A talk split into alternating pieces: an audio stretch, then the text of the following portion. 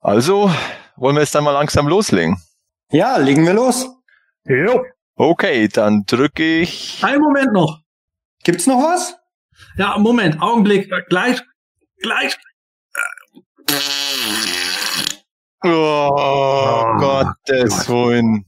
Ah, bin bereit. Ach, du bist so eine Drecksau, Sepp. Wieso? Wir sind doch noch gar nicht online.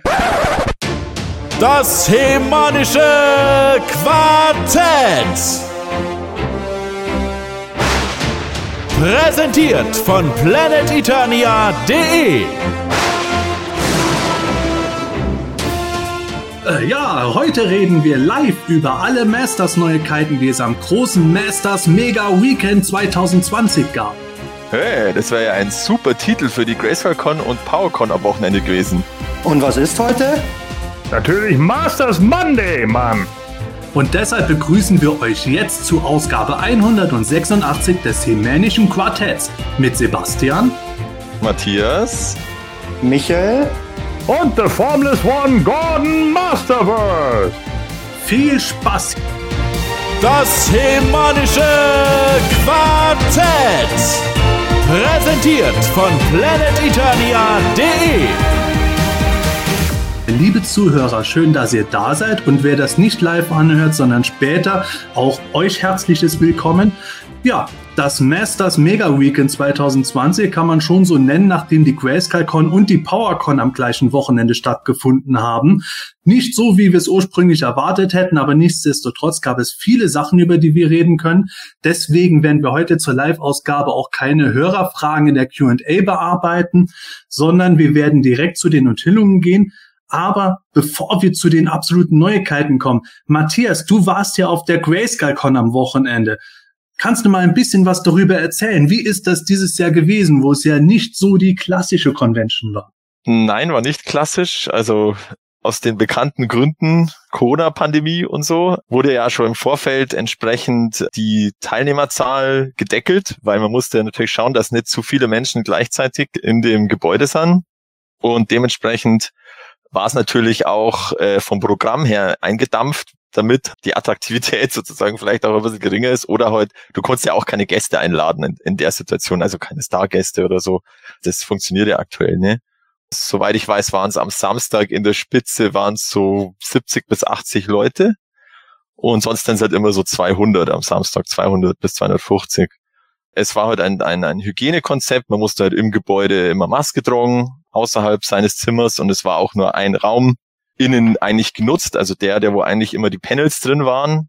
Und es waren halt keine Panels. Da war der, der, der Flohmarkt drin und die Kioskasse, Mhm. der, der Jürgen hat da auch seine Bildwände gehabt und seine, seine Beutel.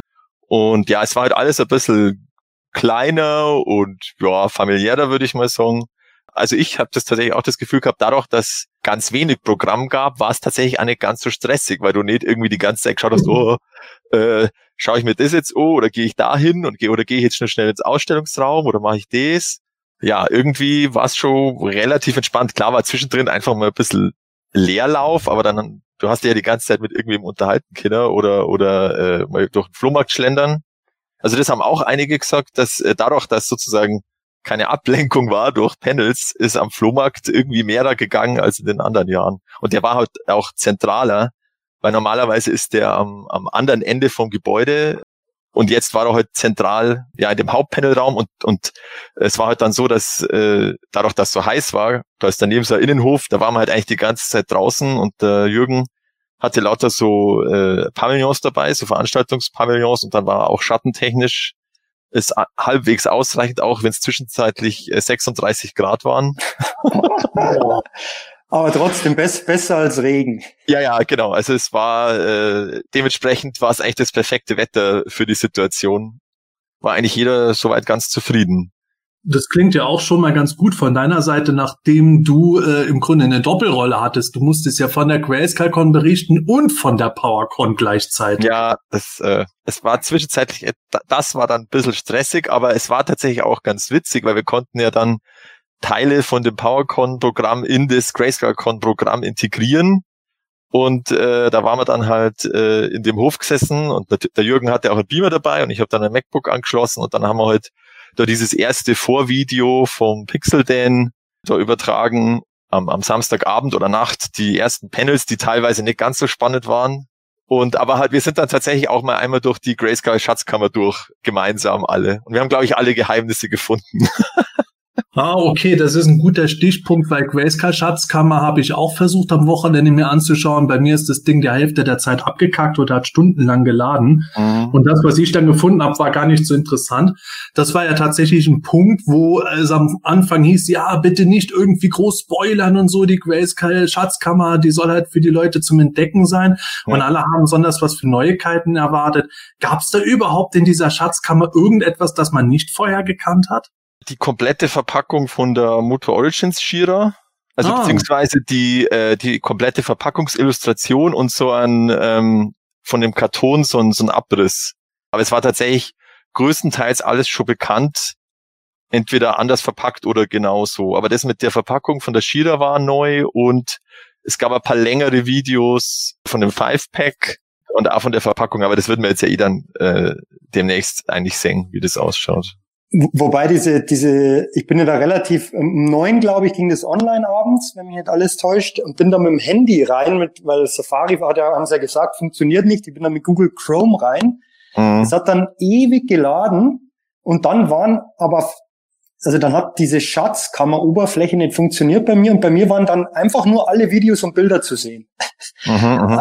also ich, war ganz praktisch, ich hatte alles da aber, aber dann später mal die Schatzkammer probiert, aber ich meine, ich habe jetzt kein altes iPad, irgendein iPad Pro und, und, und das war echt, vielleicht liegt es auch am Apple-Gerät, aber das war echt wirklich grottig zu bedienen, würde ich sagen. Ja, es, äh, ich habe auch, ich habe an meinem MacBook ein Touchpad unten und, und logischerweise kaum aus und da habe ich auch, teilweise war ich dann einfach gefangen. Ich bin aus einer Ecke nicht mehr rausgekommen, beziehungsweise von der Decke, weil da war an der Decke dann die Falltür irgendwie und dann haben wir, oder wir haben halt mal, du konntest ja 360 Grad navigieren und dann haben wir halt alles durchnavigiert und da waren wir halt an der Decke und haben diese Falte angeschaut. Da war aber nichts zum Klicken, soweit wir das durchgeklickt haben. Aber ich bin mehr weggekommen. Dann haben wir es neu geladen. Sonst ging's eigentlich. Es war ein bisschen war, nervig, aber sonst.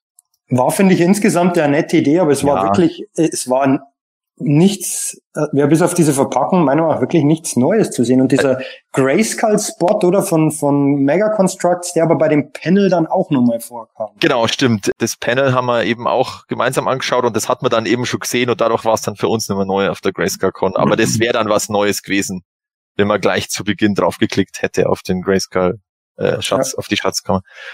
Ähm, naja, so, so gesehen kann ja Leute wie ich, bei denen es nicht so richtig funktioniert hat, dann froh sein, dass sie jetzt nicht was Essentielles verpasst haben. Nö.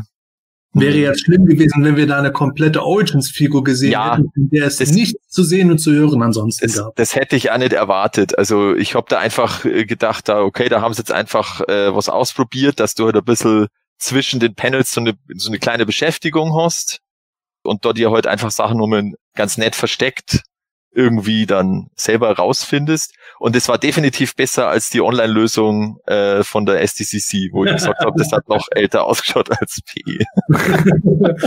Wahrscheinlich das aber bei mir dann funktioniert bei meiner Ladenleitung. Das hätte bei dir funktioniert. Und das war ja auch so klein bei der SDCC. Und da war ja wirklich, ich glaube, das war natürlich auch rein programmiertechnisch, da diese Grayscale-Oberfläche mit den klickbaren Elementen, das ist eigentlich immer relativ tödlich für Browser, weil das ja dermaßen viel Rendering äh, mhm. braucht.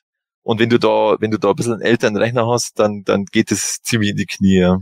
Ja, ich bin jetzt ja, genau, hier, klinge ich auch ein bisschen anders. Ich bin jetzt hier an einem Notebook, das relativ neu ist, aber ich habe es auch auf meinem Handy versucht und ich vermute mal, dass es einfach hier im letzten Hinterpfeil für die Leitung ist, die nicht so gut läuft, dass das einfach immer eingestampft wurde.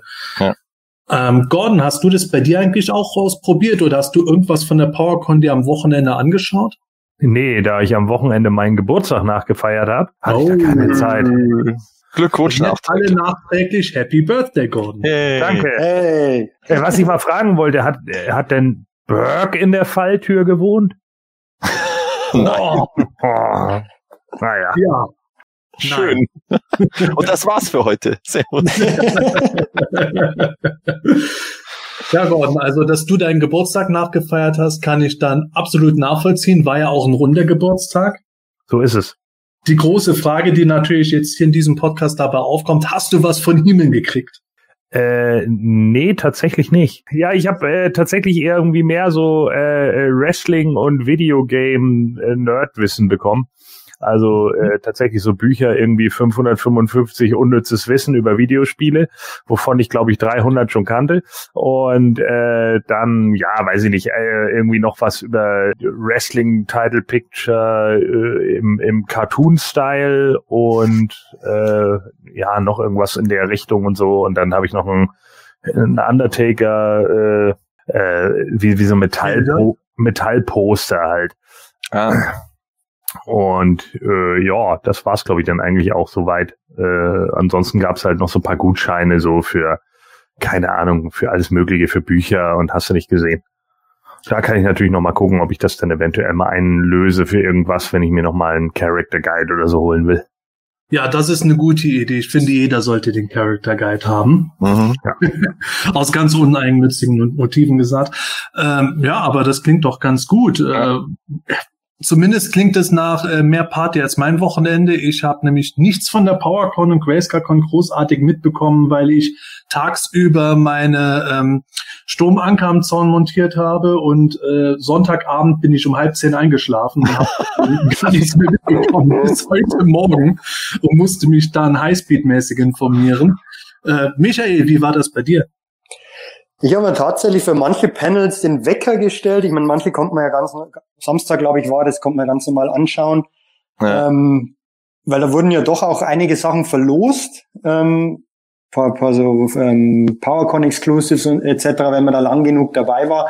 Und es Mhm. war auch ganz interessant. Ich finde, ähm, ich habe mir das, das Eröffnungspanel angeguckt, das über Mega Constructs, den Toy Guide und die Origins, die anderen nicht, weil die haben mich irgendwie nicht so großartig interessiert.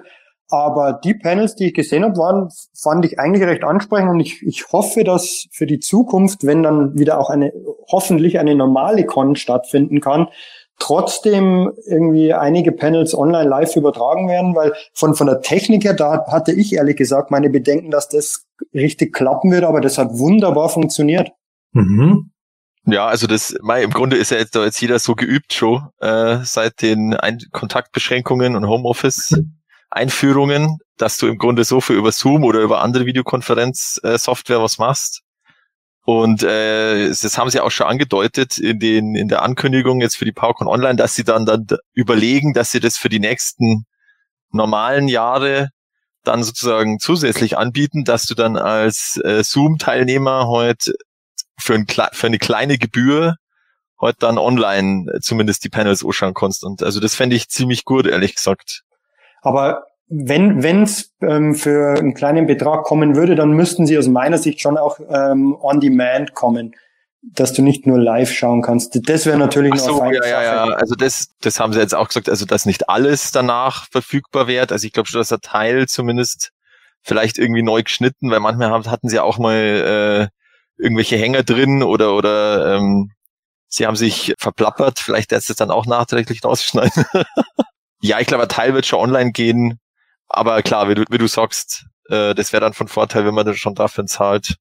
Äh, ja, aber bei Zoom kannst du ja alles aufnehmen und dann danach nachträglich irgendwie zur Verfügung stehen. Aber insgesamt fand ich es ähm, unter den Umständen, die wir halt einfach zurzeit leider noch Ja. haben, ähm, eine super Lösung. Ja, dann schauen wir mal, wie das nächstes Jahr stattfindet. Das könnte durchaus interessant werden, wenn es kla- zweigleisig gefahren wird. Aber von der PowerCon nochmal zur GrayscaleCon. Dort gab es auch eine News, zu der wir gleich kommen. Ja. Aber Matthias, du hast es gerade eben schon angeteased. Du hast auf der GrayscaleCon auch eingekauft. Ja, genau. Da gab's ja den Gutschein für das Todestor, also dieses äh, Playset von den Artefakten der Macht, vom Artefakt der Macht Team und äh, Moto, Moto Fanfiction ist ja auch noch dabei. Und ja, also die, äh, das wurde ja im Vorfeld ja beworben und, und beschrieben. Also die Gutscheine sind soweit ausverkauft. Die am Samstag mussten dann äh, verlost werden, weil da waren dann mehr Interessenten da als Gutscheine. Aber sie haben eben schon auch gesagt, dass sie da schon danach schauen, dass sie irgendwie eine Möglichkeit finden, da eine größere Zahl irgendwie zu herzustellen, damit diese Nachfrage, die ja offensichtlich dann doch da ist, gedeckt werden kann. Also im Und- Grunde eine Zweitauflage, um das Genau, so- eine Zweitauflage, weil du hast ja dann bei der Erstauflage hättest halt so eine Plake- Plakette, dass das eben die Erstauflage ist und das wäre dann vielleicht bei der Zweitauflage nehmen. Ja, also ich find's auch gut. mei, das ist halt immer dieses Wabonk-Spiel, ja, schaffe ich so viel oder, oder kaufen das überhaupt zu viel, weil 100 Euro, mei, ist jetzt auch nicht wenig Geld. Vor allem, wenn man es vorstrecken muss, das wären bei Genau. denen mal schnell 500 gewesen und äh, dann sogar noch mehr, wenn sie die Auflage erhöht hätten. Das ist schon Genau. erstaunlich. Genau, und äh, ja, also ich denke, sie werden da schon eine Lösung finden. Und ja, jetzt haben wir halt da diesen Gutschein. Und jetzt harren wir die Dinge, weil äh, es ist ja noch nicht fertig. Und dann werden wir dann immer Updates kriegen. Äh, und die werden wir natürlich dann auch auf PE entsprechend verteilen. Und was ich auch noch gekauft habe, das ist auch ein neues Artefakt der Macht, das ist der ähm, oder die Antigraph-Säule. Ist die aus Ähm, Pappe? Na, das ist nur die Verpackung, die Lieferpackung. Das ist die eigentliche Antigraph-Säule. Das ist doch die Kiste. Die ist auch- Warte, warte, warte, warte, warte. Dreh die mal oben auf. Da ist dann äh, hier, da, da kannst du so Seifenblasen mitmachen. also man kann sie tatsächlich rausfahren. Geil. Also dann ist sie quasi im Einsatz. Es ist ein bisschen, Vorsicht, Leute, wer jetzt den Podcast nicht vergessen will, sollte jetzt nicht geblitzdingst werden. Also Augen zu. das ist ein gutes Ja. Stichwort, weil man kann den Kristall auch beleuchten von unten. Da ist eine kleine Lampe drin. Ich guck Ja, schon das weg. wäre ta das wär tatsächlich meine Frage gewesen. Ne? Cool. Sieht ein bisschen aus wie eine Babyflasche. Wie geil wäre das? Also ganz ehrlich, auf der Grayscale-Con mit dem Design eine Babyflasche zu verkaufen, die Leute würden das doch kaufen. Das sind vom Simon Eckert, oder? Diese, diese Genau, der, das ist Aufkleber. der Aufkleber und der ist von War Simon super. Eckert. Genau. Das ist wahrscheinlich Ah, dann der. Aktivierknopf.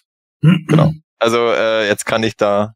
Genau. Und was ja auch noch dabei war, war ähm, ein wichtiger Hinweis, dass man nicht am Kristall ziehen soll, weil der bricht sonst ab. Da hat auch der ähm, Matthias Gall, der hat das auch live, dem ist das live passiert.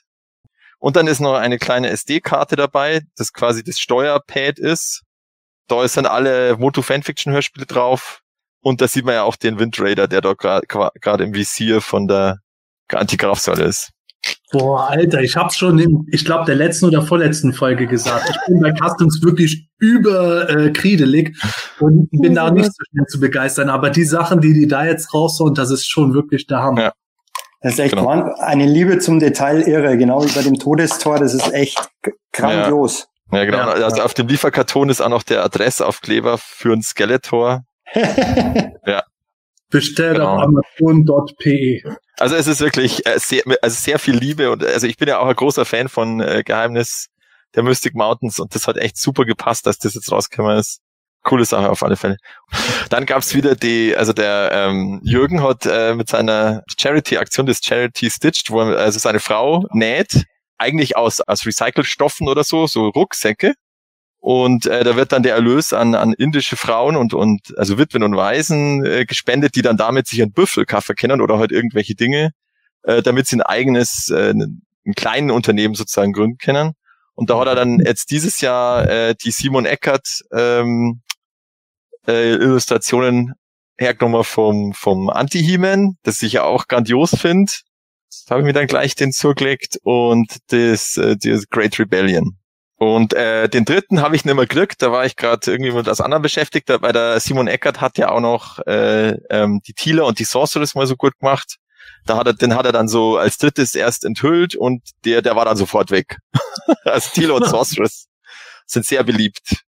Ich War es ja die Auflage? Fragen, aber was hast du denn alles ausgegeben? Äh, was jetzt geldtechnisch? einen echten monetären Wert. Also der ein, aber ein, aber ein sieht so aus, Rucksack, als hättest du echt gut zugeschlagen. ja, also die äh, Antigrafsäule waren glaube ich zwölf oder 13 und ein Sack war war 40 Euro, aber das ist ja der Charity-Aspekt. Also Ja. Das kann man schon mal machen. Ja, red's dir so gerade, Ja, natürlich. natürlich. Ja, die Rucksäcke sind echt gut. Und dann äh, waren wieder die äh, das nächste Bild vom Simon Soltau. Das ist das äh, Shadow Shadows of Castle. Grayskull. Ähm, ja, das war jetzt der einzige Neudruck dieses Jahr. Aber muss ja nicht jedes Jahr zwei oder drei sein. muss ich nicht so viel mitschleppen. Dafür umso, umso besser. Ja, also mir gefällt's auch sehr gut. Und äh, Michael Muth hat ja auch eine neue Collage gemacht. Das war so ein, ein Tryptychon. Also das hat, äh, kann man sozusagen drei teilen. Upp, jetzt muss ich hier ein bisschen.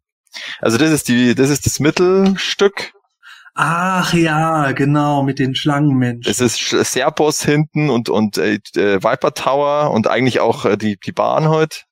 Und jetzt äh, und die Seitenteile die wollte ich, also Man hätte natürlich das Riesenposter nicht mehr kennen, aber da, da habe ich gleich dreimal Komplots. Also die eine Seite ist dann nochmal das Squeeze mit dem Grin oder mit Metalkette eigentlich ähm, im Kampf und also die passen zusammen genau. Also das ist eine Szene und hier der der ähm, der Many Faces mit dem Fangor. Uh, sogar Fangor dabei, ah, geil. Genau, und hinten die, die Dings, die Lady Slither, Slither. Statue. Ah, genau. Klasse. Genau. Und dann habe ich nur, das habe ich letztes Jahr vergessen, oder ich weiß nicht, wie lange das schaut, äh, wo der, wo der Too Bad und der Modulok ja. da kämpfen, wer das einzige doppelköpfige Monster sein darf. Sonst habe ich größtenteils am Flohmarkt was verkauft. Also ich habe zum Beispiel die Minis verkauft. Da habe ich jetzt entschieden, dass ich die nicht sammle. Ja. Seid ihr wieder mit einem riesen Anhänger hochgefahren, so wie sie Ja, ja bisher, weil er hat ja die ganzen Pavillons dabei gehabt für den, äh, für den Hof. Also der Anhänger war, war gut voll, ja. Dann war natürlich das Todestor entsprechend die Verpackung ausgestellt. Mhm, die Schauspiel finde ich wirklich klasse. Ja, und da hat das Hörspiel dazu, da haben sie noch aus, aus Lego äh, nachgebaut. Ja, und da haben sie noch so Zusatzaktionen gemacht von Moto Fanfiction, so äh, Heldenbrause und Konfitüre der Macht, also so einfach so, äh, so, so ein bisschen Masters of the Universe mäßige äh, Bezeichnungen für Nahrung, die man sich dann da drauf pappen kann. Ja, ganz nett. Und ja, äh, genau, ah, und da war natürlich der Prototyp noch ausgestellt vom Todestor. Mhm. Das ist schon Oschi, also ähm, schon ordentlich. Und der ist auch so, also das finale Ding wird dann auch so groß. Ja, da muss man schon sagen, für das, was dahinter steckt an Arbeit und allem, ist das schon wirklich nicht wenig, was man da kriegt. Ja, ja. Und halt auch mit dem, mit dem Hörspiel no und dann eben diesem Wackelbild und die coole Verpackung, also wo die Riesen sind und die coole Verpackung. Genau. Und dann war äh, halt noch die, die obligatorische Auktion und da wurde ja die, die leere Leinwand vom äh, Simon Soltau versteigert und der sich ersteigert hat, der durfte sich ja dann erstmals auch ein Motiv auswählen und der Jürgen hat es ersteigert, Überraschung. ähm, der hat es dann aber zu einer, zu einer Grayscale-Con extra Aktion nochmal gemacht und zwar hat er fünf Alcala-Motive vorgeschlagen und die Grayscale-Con durfte dann abstimmen, geheim mit Stimmzettel. Das Siegermotiv, das seht ihr auf dem Instagram-Account von, Grayscale, von der Grayscale-Con. Mir fällt jetzt gerade nicht ein, aus welchem Comic es ist, aber ihr könnt es ja nachschauen. King of Castle Grayskull, glaube ich. King of Castle Grayskull, genau, wo der Skeletor so, so dasteht und äh, hinten trägt der, der Beastman die Tila. Die ganze Auktion ist übrigens auch auf dem Instagram-Account von der Grayskull genau. zu sehen. Ähm, das ja, ist ganz lustig. auch den Betrag. Genau, wie die, wie die Preise nach oben schnellen, ist es echt war eine äh, lustige Grayscale-Con, also das hat ganz gut gepasst mit den äh, PowerCon-Panels, aber es wäre cooler gewesen, wenn wir die Panels gehabt hätten, die dann von Sonntag auf Montag kamen, die wir jetzt ja dann auch noch besprechen. Ja, wobei ja, es von der GrayscaleCon ja gar nicht alles war. Da gab es ja die ersten Nachrichten. Retrofabrik bringt jetzt tatsächlich EHPA-Comics raus, aber nicht in Form von einem Sammelband, sondern Matthias, ich hab's richtig verstanden, es sind nur die Masters Comics, nicht die He-Man Comics und die werden über drei Bände erstmal verteilt. Also es ist so, sie machen immer drei Comic-Ausgaben in einen Teilsammelband dann hast du insgesamt sieben Teilsammelbände, weil es dann ja 21 Masters of the Universe EHPA Comics. Und es gibt dann bei Ihnen, nur bei Ihnen direkt, gibt es jeweils drei Varianten von einem Teilsammelband, wo man sich dann sozusagen die Cover-Illustration aussuchen kann von einem der drei äh, enthaltenen Comics, damit man äh, sozusagen da sein Lieblingscover hat. Und bei dieser Edition mit den, die es nur bei Ihnen gibt, da ist dann auch jeweils von allen Covern und von den enthaltenen Postern nochmal ein extra Poster dabei, damit man es nicht raustrennen muss. also die reguläre Fassung der, dieser Teilsammelbände, die liegt neues Cover. Ich denke mal schon jeder Teilsammelband ein eigenes neues Cover. Gehe jetzt mal davon aus. Da ist dann eben kein extra Poster vom Cover oder den Postern dabei. Und durch diese Teilsammelbände ist es halt auch so, ähm, die kommen logischerweise nicht gleichzeitig, sondern es kommt einfach chronologisch erst Ausgabe eins bis drei und dann ein bisschen später äh, 4 bis sechs und so weiter. Ja, sie machen jetzt Lettering neu zum Beispiel, weil das war ja in den EHPA Comics einfach so areal gedruckt. Also schaut nicht so schön aus. Und, und ein bisschen restaurieren, deren es halt auch so, so ganz, ganz fiese Fehler, deren es schon raus, aber sie machen es nicht mehr so, wie beim Interpart-Comic, äh, Sammelband. Also es braucht halt immer ein bisschen Zeit, bis das fertig ist und dann kommen, kommen die Teilsammelbände halt auch schneller raus und du hast jetzt so einen riesen Schinken, wo du auch beim Blättern manchmal eine, ein Problem hast. Äh, beziehungsweise sie haben auch gesagt, dass auch die Logistik von so riesen Sammelbänden macht auch keinen Spaß. ja, okay, das kann, das kann ich da noch irgendwo nachvollziehen. Ja. Weil ich persönlich sage, ich hätte gerne einen Sammelband gesehen. Okay. Ich, ich muss ehrlich zugeben, ich wüsste nicht, ob ich die Bände oder ein Sammelband jetzt überhaupt holen würde. Den Interpart-Band habe ich schon nicht geholt, weil ich halt die Interpart-Bände noch aus den 80ern alle habe. Ja. Genauso habe ich die Harper-Bände alle. Und mir fehlen ehrlich gesagt auch die He-Man-Bände dabei, weil ich finde, dass die essentiell dazugehören. Ja. Für viele New Adventures-Gegner natürlich nicht, aber ich finde das bei den Harper Comics zum einen der beste Übergang von den Masters zu New Adventures optisch gemacht wurde und zum anderen die letzte Geschichte der letzten He-Man-Ausgabe auch ein schöner Abschluss ist. Deswegen fände ich das schade. Aber wenn ich jetzt äh, zum Kauf motiviert wäre, hätte ich tatsächlich das ganz gerne in einem Band gehabt. Aber ich habe das ja richtig verstanden. Die wollen am Ende dann auch noch mal alle zusammen einen Schuber rausbringen. Genau. Also es soll dann zum Schluss, wenn alles erschienen ist, kommt so ein Sammelschuber, wo dann alle schön neibassen. Und dann hat man im Grunde auch so eine Art großen Band dann im Regal stehen. Und der wird natürlich auch optisch dann zum, also von der Größe her zum Interpart-Sammelband äh, passen. Und ja, also ich konnte es auch nachvollziehen. Äh, ich habe tatsächlich vergessen na, äh, nachzufragen, warum New Adventures nicht dabei ist. Eventuell ist es lizenzrechtliche Geschichte und oder äh, sie wollen sich vielleicht erstmal auf Masters of the Universe konzentrieren und wenn das halbwegs funktioniert, äh, oder wenn sie dann die Abläufe drin haben, dann kommen wir ja vielleicht das mit dem New Adventures noch nachliefern und dann entweder einen zweiten Schuber oder nochmal einen größeren Schuber, wo dann alle reinpassen oder so. War ja, glaube ich, auch mit der Hauptaspekt, weil es sonst halt einfach ewig dauern würde, bis genau. das mal rauskommt, dieses Teil. Ich finde es genau. aber super, gerade mit dem Poster, weil die Hefte kriegt man noch relativ gut, ähm, aber die Poster fehlen meistens. Mhm. Ansonsten sind die Hefte mittlerweile auch schon ziemlich teuer. Weil die, mhm. die Interpart-Comics habe ich auch daheim, aber die EHPA-Comics eben nicht. Und da finde ich das echt eine super Sache, dass das nochmal so rauskommt. Ja, definitiv. Gab es zumindest irgendeine Andeutung, in welche preisliche Kategorie das Ganze geht? Also ein Teilsammelband wird definitiv günstiger sein als der Interpart Komplettsammelband natürlich, aber sie können noch gar nichts sagen. Okay. Also der, der Interpart war ja 60 Euro. Ja. Ähm, also da wird natürlich ein Teilsammelband äh, günstiger sein. Aber ich, es wäre, glaube ich, schon so, dass wenn du alle ähm, Harper Comics in einen Sammelband packst, das, das, der wäre, glaube ich, schon dicker als der Interpart, oder? Also ich denke schon. Weil es sind ja dann doch. Ja, in Summe definitiv. Das ja. waren deutlich mehr Hefte. Ja, ja. Und es waren ja auch von der Seitenzahl die gleichen. Also ich meine, die Originalhefte bei Interpart, die hatten ein dickeres Papier, aber das ist ja für diese Neuauflage dann irrelevant. Wobei das Witzigste wäre noch, wenn sie auch diese Gimmicks wiederbringen würden, die ab und zu dabei waren. So das Skeletor Bügelbild, die Hordak Pappmaske oder oder die Kassette. Ja. Das wäre es natürlich, aber. Ich glaube nicht. Also sie haben natürlich auch gesagt, also das ganze Thema alte Werbung und alte Gewinnspiele, das müssen sie halt rauslassen. Ja, klar. Ähm, und auch, genau, was auch noch fehlt, ist das, äh, ich glaube in der 687 war das äh, Kinoposter drin ähm, vom Kinofilm und das ist mhm. auch nicht drin, weil die rechtliche Lage beim Kinofilm muss ein absolutes Desaster sein. Da weiß kein Mensch, wem das irgendwie gehört da diese Materialien und anscheinend auch nicht NBC Universal. Weil da sind sie halt, mit, mit denen ist ja das, äh, ähm, muss man diese Rechte klären. Also Mattel, habe ich, ich habe nachgefragt, Mattel Deutschland ist da null involviert. Also sie sind dann nur mit, mit NBC Universal im, im Austausch. Ja gut, das kann ich aber auch nachvollziehen. Also abgesehen davon, dass ich auch nicht glaube, dass Mattel Deutschland da in irgendeiner Weise irgendwas zu beisteuern könnte, äh, weil die selber schlichtweg damit jetzt gar nicht mehr viel zu tun hätten. Die sind ja im Grunde genommen sind die ja eine Art Vertrieb einfach für den deutschen Markt. Ja. Und äh, ich glaube, da sind die schon besser aufgehoben, dass sie da mit den Amis direkt reden. Also Aber wir haben ja. jetzt eine Frage gerade äh, von Batman News TV liegt für das Comic-Originalmaterial von Ehapa vor. Ich denke nicht, weil der Frank von Retrofabrik hat zu mir gesagt, also er hatte fast alle noch aus der Kindheit und die waren auch noch gut und äh, er, sie mussten aber selber bei eBay nachkaufen.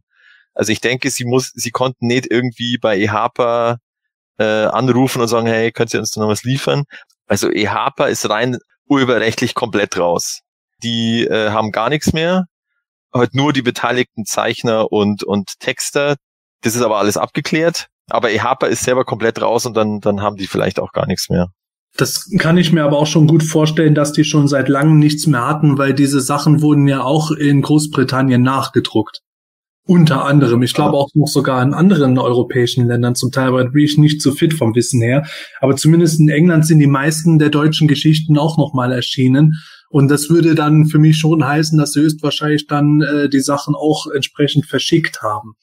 Hm. Und jetzt äh, die eine Frage von Michael Silber, wann laufen denn da die Rechte aus? Bezieht sich das auf die 2000X Comics, die du vorher erwähnt hast? Und ich weiß auch nicht, wann da die Rechte auslaufen, keine Ahnung. Mhm. Äh, ja, also vielleicht kriegen wir die auch irgendwann mal als Sammelband, aber da müssen wir dann vielleicht auch entsprechend 30 Jahre warten, so wie bei Interpart und Wobei die meisten 2000 ja. Comics im Moment ja noch ganz gut zu kriegen sind. Ja. Da wäre wirklich das Spannendste, dass die zum ersten Mal überhaupt ins Deutsche übersetzt würden. Wir haben ja tatsächlich ja. nur eine sechsteilige Serie in Deutschland damals bekommen. Ja, stimmt, genau. Ich mhm. finde es schade, dass die Preisverschreiben und so nicht mehr dabei sind. Ich wollte endlich mal ein Vintage Man at Arms gewinnen. Ja, das ist, das ist auch genau das Problem, weil dann alle, alle mitmachen. Genau, weil dann alle mitmachen und dann auf den Gewinn beharren. Also die Frage bezog sich auf die Movie-Poster-Geschichte. Also sie haben nur gesagt, Katastrophe, da findest du keinen Ansprechpartner und NBC Universal weiß es offensichtlich Anne und dann muss das einfach rauslassen. Das ist ja das mit dem der unschlagbare Erfolg, das Poster. also das beste Filmposter aller Zeiten. Der unschlagbare Erfolg. Wie unschlagbar werden wir dann im September bei Schläferz erfahren? Genau, genau, genau. 18. September, nicht vergessen. Ja, der Silvano schreibt gerade im Chat danach gerne noch die Werbemagazine, Werbecomics und die Bastei-Comics. Bastei wird, glaube ich, schwierig, weil das kein originäres deutsches Material ist. Aber Werbemagazine und Werbecomics wäre ich voll dabei. Die sind wirklich so Kleinodien, wo ich sage, ja, ich bin also, auch allein schon glücklich, dass jetzt die Harpers kommen, egal in welcher Form. Das mit den Varianten ist natürlich eine nette Sache und die Leute werden selber dazu auch noch ein kleines Zubrot dann natürlich verdienen, wenn ein paar Hardcore-Sammler alle Varianten sich holen. Mhm. Aber die Harpers sind tatsächlich für mich persönlich die bessere Comic-Serie gewesen. Ich mag die Interparts zwar grundlegend auch, aber Harper, das triggert so richtig was mhm. bei mir. Und da gibt es, finde ich, so viele tolle Geschichten, dass ich schon es kaum erwarten kann, bis wir die in meinem Podcast auch Stück für Stück besprechen. Ja. Das war eine coole äh, Enthüllung. Genau. Ja, dann kommen wir doch mal von der Grayscale-Con zur PowerCon selbst. Ja, in diversen Online-Panels wurden Sachen vorgestellt. Teilweise wurden auch schon Sachen vorab geteased oder vorab präsentiert. Und da kommen wir direkt zum ersten Bereich. Mega Constructs. Mit dem Mega Constructs Masters geht es weiter. Es wurde unter anderem eine Box gezeigt, die den Battle Ram beinhaltet. Wir wissen schon seit einiger Zeit, dass das Battle Ram Set mit Triclops und Mechaneck kommt. Insofern jetzt nicht viel Neues außer eben den Boxart-Motiven. Da wird eben auch nochmal gezeigt, dass das Ding Projektil abschießt und dass die Front abnehmbar ist. Aber was schon vor der PowerCon zu sehen war, das sind drei Minisets, die mich persönlich triggern. Ich komme später noch dazu, warum. Die sind gemacht, wie soll man das sagen? Vielleicht kennt ihr das von Lego, vielleicht auch wenn ihr irgendwie Mädchen als Töchter habt, so Lego Friends, da gibt es jetzt so Plastikboxen, in denen so kleine Sets drin sind. So ähnlich macht es Mega Constructs jetzt bei den Masters und zwar bringen sie eine Box raus, die in Form von Skeletors Kopf gemacht ist. Drei verschiedene Versionen gibt es. Und zwar gibt es dann eine Version, da hat der Skeletor eine schwarze Kapuze, da ist He-Man mit dem Jetsled drin. Und auf den Kopf kann eine Vorrichtung gemacht werden, wo der Jetsled dann quasi drauf liegen kann. Das zweite Set, da hat Skeletor eine hell-lila Kapuze und da ist Trapjaw in gelber Haut, also wie im frühen Minicomic drin, plus die Grayskull Turmkanone plus der Grayskull Computer. Interessante Kombi. Mhm. Und das dritte Set, das hat ein etwas klassischer anmutenden Skeletor. Da ist scheinbar der Orb of Power dabei, aber vor allen Dingen ist da Fisto im Cliff Climber dabei, plus ein kleines Weapons Rack. Ja, ja. diese drei Sets. Was sagt ihr dazu? Ja, also ich finde äh, das Cliff Climber Set eigentlich am coolsten. Äh, das, das fand ich eigentlich eine ganz geile Idee. Die beiden anderen haben mich ehrlich gesagt nicht so gecatcht.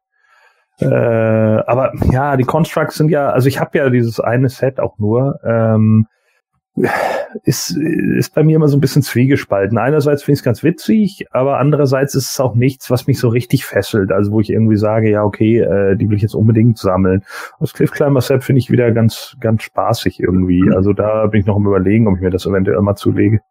Ähm, ich finde die grundsätzlich die Mega Constructs ja eigentlich ganz gut, vor allem diese Minifiguren die drei Sets ähm, haben, mich, haben mich auch völlig überrascht, dass sowas kommt, gerade sowas wie der Cliff Climber, damit rechnet man überhaupt nicht. ähm, und finde ich super. Ich finde da den Mini-Comic Capture gut und, und gerade auch, wenn die Preise mal umgesetzt werden würden und man sie in Deutschland bekommen würde im Laden für glaube, 10 Euro kostet da ein so ein Set. 10 äh, Dollar, ja, genau. Oder dann wahrscheinlich um die 10 Euro, ähm, was, was ich echt okay finde für dieses Set. Ja. Mit diesen Skeletor-Köpfen, da leuchtet ja, glaube ich, einer im, sogar im Dunkeln. Ja, das ist der ähm, beim, beim äh, Cliff Climber. Da kann ich jetzt persönlich nicht so wahnsinnig viel damit anfangen, aber allein wegen dem Fisto und dem Mini-Comic Capture würde ich mir das eventuell schon holen. Naja, aber schöne, schöne Sets, finde ich. Ja, mich triggern die tatsächlich allein aus dem Grund, weil wir den Jetset und den Cliffclimber seit den 80er Jahren nicht gesehen haben. Ja.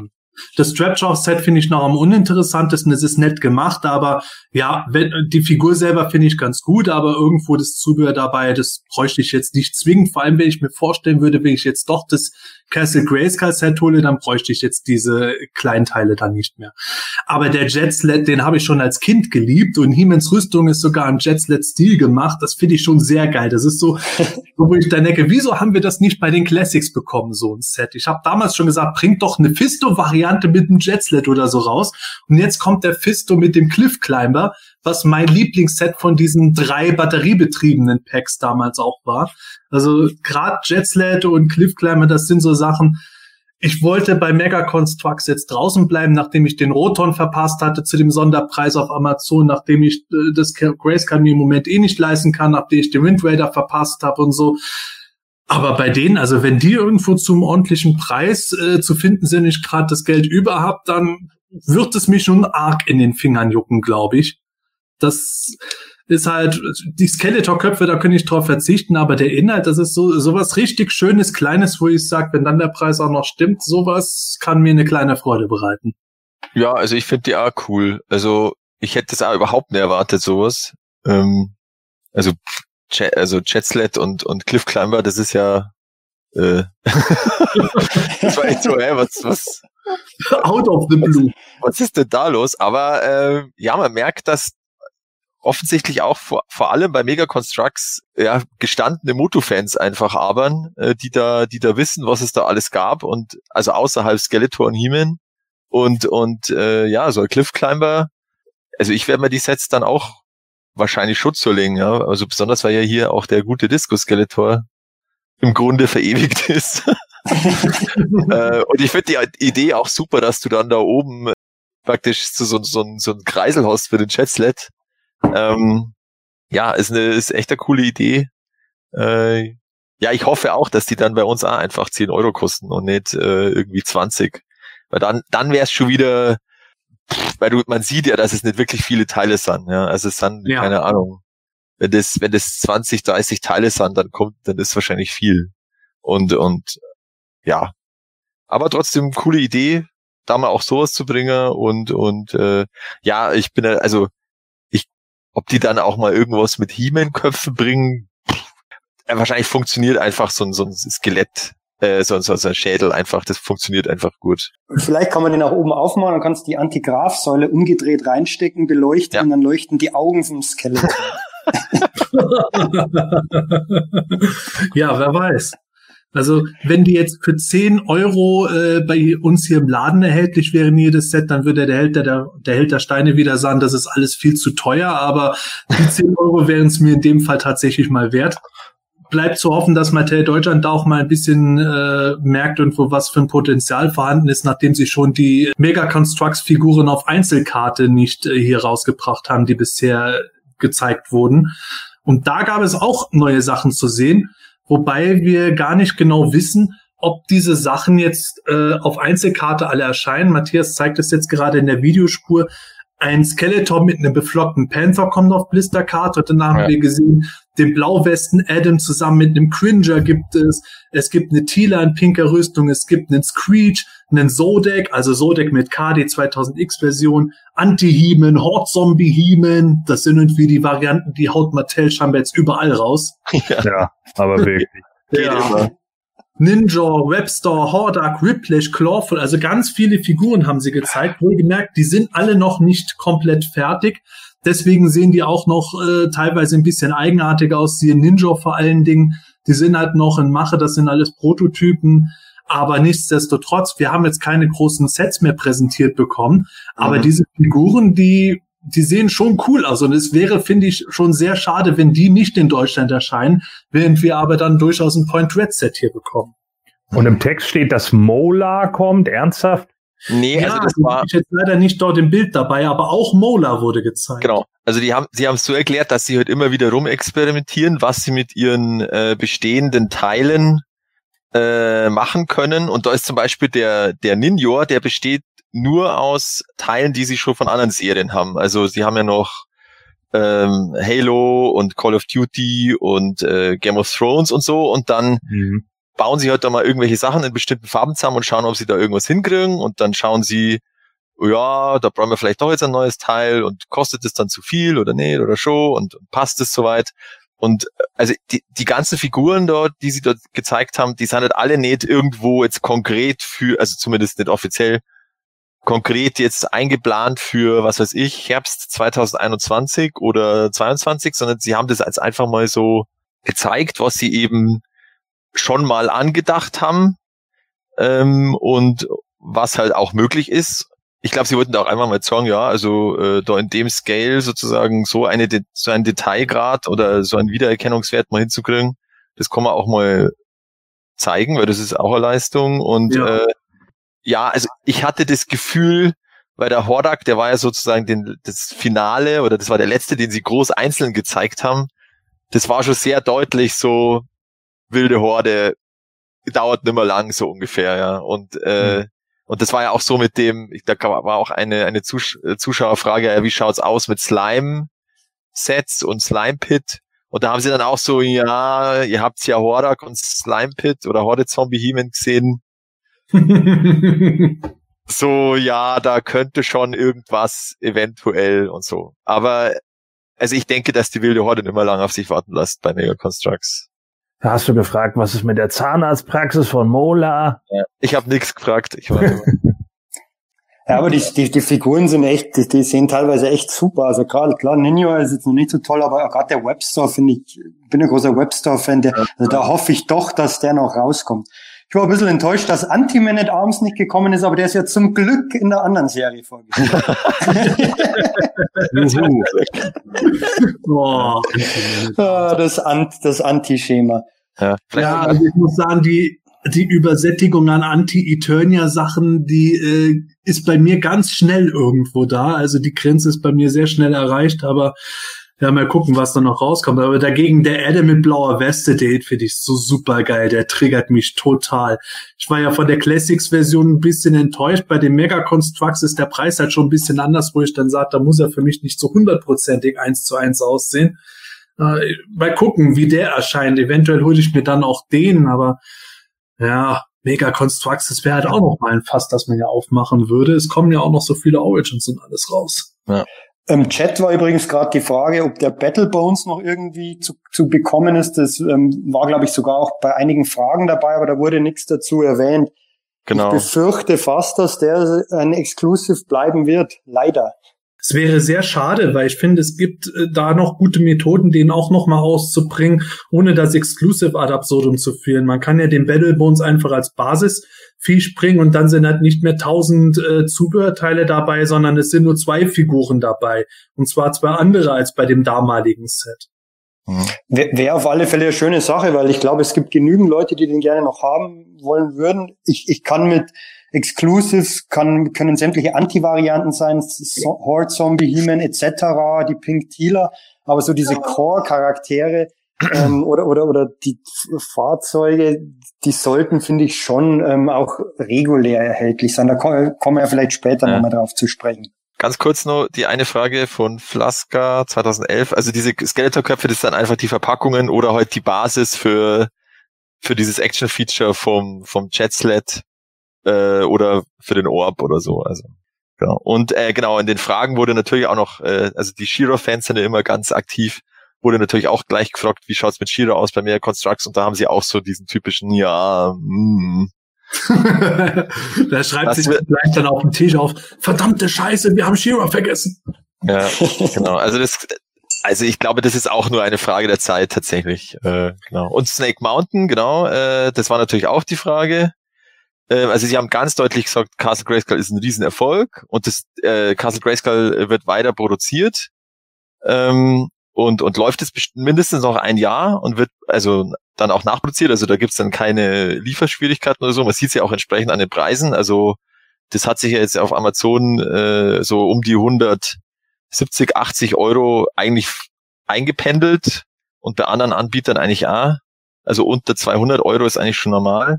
Und äh, Snake Mountain ist halt dann, denke ich, bei denen bestimmt auch schon äh, ja in der Entwurfsphase, aber heute noch nichts Konkretes, weil die, das haben sie dann ja auch, das fand ich ganz gut, die haben dann so erklärt, wie da ihr Designprozess läuft. Und und das dauert halt einfach schlicht und ergreifend. Und dann ähm, müssen sie heute äh, schauen, ja, kriegen sie das im Budget unter und wie viele neue Teile brauchen sie und müssen bei, also bei ähm, für für Castle Grayskull zum Beispiel mussten sie heute ein neues Grün erstmal einführen, damit sie Castle Grayskull machen können. Ja, dann schauen wir doch mal, wie es mit dem Mega Constructs weitergeht. Ja. Ich finde es auf jeden Fall schon deutlich mehr, als ich erwartet hätte, was dort gezeigt wurde. Ja. Und, ja, vor allen Dingen hoffe ich drauf, dass Mattel Deutschland auch drauf kommt, das hier mal ein bisschen ähm, breiter anzubieten. Ich finde es halt ein bisschen ironisch, wenn sie immer sagen, ja, Mega Constructs muss man auch irgendwie versuchen zu etablieren wegen der großen Konkurrenz Lego und dann, äh, ja, wenn man es kaufen will, gibt es das aber einfach nicht. Ja. Der Preis von Battle Ram fand ich, fand ich auch noch gut, der war 19,99 Dollar. Das, ja, das ist ich hoffe, dass das äh, Deutschland dann auch so ist. Ja. ja, wahrscheinlich dann hier ja 30 Euro oder so. ja, schauen wir mal. Ja, gut. Man, man erwartet einfach die nächste Amazon-Aktion ab. Genau, genau. ja, ähm, von Mega Constructs kommen wir mal zu Imaginext. Da müssen wir jetzt gar nicht so viel drüber reden, weil von Imaginext gab es nur drei Figuren zu sehen. Nämlich dort sind He-Man, Skeletor und Beastman gezeigt worden in 10 Zoll Größe. Wer jetzt sich wundert, Imaginext, was ist das denn für ein Kinderkram? Ja, genau. Imaginext ist Kinderkram. das ist eine Toy, das ist eine Toyline, da gibt es alles Mögliche, so diese typischen Eigensachen, so Piraten, Krankenhaus und sowas gibt es da, aber auch Lizenzthemen wie die mhm. DC-Superhelden ja. hatten sie da. Als die allerersten Sets rausgekommen sind, die waren sehr Fantasy-lastig, da habe ich etliche Sachen gekauft, wo es dann einen mehr, mehrarmigen Oger gab und solche Sachen oder eine Medusa, Medusenfrau, ein Spinnenmensch und sowas. Und ähm, Imaginext ist auch dadurch ein bisschen bekannt geworden, dass sie im Laufe der Zeit immer wieder so äh, Masters Designs da auch recycelt haben. Da gibt es eine Figur, die erstaunliche Ähnlichkeit zu King Hiss hat, wenn der einen Schlangenkopf hat. Äh, die Rap Trap Mumie wurde da mehr oder minder verarbeitet. Sogar der ähm, Kerker von Castle Grayskull ist da als Boden von dem Playset mal dabei. Also immer wieder so Anleihen.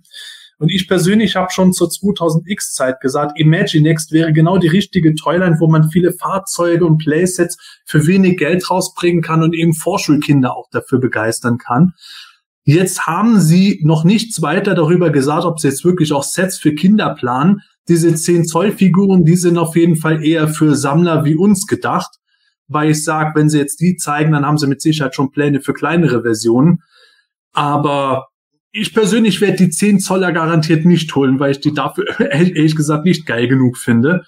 Ich finde es gut, dass das möglichst breit gestreut wird und dass es Möglichkeiten gibt für alle möglichen Zielgruppen ähm, Masters of the Universe Figuren zu kaufen, aber das ist jetzt wirklich was, was mich überhaupt nicht anspricht. Ich, ich kannte das auch vorher nicht und ähm, werde das, denke ich, auch schnell wieder vergessen wahrscheinlich gib, mir einfach, ähm, weiß ich nicht, ähm, die, die, die sind ja dann schon relativ groß, das sind ja dann 10 Inch, das sind ja 25 ähm, Zentimeter dann, oder? Ungefähr. Ja, die sind, äh, die, die sind fast doppelt so groß wie die Origins-Figuren, wenn man bei denen die äh, Beine ein bisschen im Kampf. Aber Aber die, die sind ja zehn, die sind riesig. Da hat ja mal einer einen so gezeigt in der Kamera. Also die sind eher so äh, Mondo-Größe, würde ich sagen, oder? So okay. Aber dann, dann finde ich jetzt das ja in dem Stil, ich, ich weiß nicht, ob sowas bei Sammlern ankommt, aber es gab damals bei Super 7 Abnehmer für die Vinyl-Figuren, für irgendwelche kruden ähm, Art-Toys von Shira. Dann gibt's sicher für für diese Imagine Next Figuren auch Abnehmer. Ob das im großen Stil im Handel dann sich äh, bewährt, das ist die große Frage. Ja, ich weiß nicht, ob die da wirklich im großen Stil überhaupt auf den Handel abzielen bei den Sachen, ehrlich gesagt. Ich glaube, dass da ist eher so ein bisschen was, um zu testen, wie sie es mit anderen Sachen jetzt gerade auch machen. Was können sie eigentlich an den Sammler so generell äh, an den Mann bringen? Ich persönlich warte schlichtweg dann einfach ab, ob sie jetzt wirklich kleine Sets für äh, Kinder rausbringen, die dann auch für Sammler wie mich interessant sein könnten, weil ich habe da einen Dungeon gehabt, der sah schon sehr ähnlich aus. Da war eine Front wie bei, Castle Grayskull ein bisschen gemacht als Totenschädel und dann war noch ein Baum dabei, der Gegner einfangen konnte, der perfekt als Imaginext-Version der Fright Zone gepasst hätte.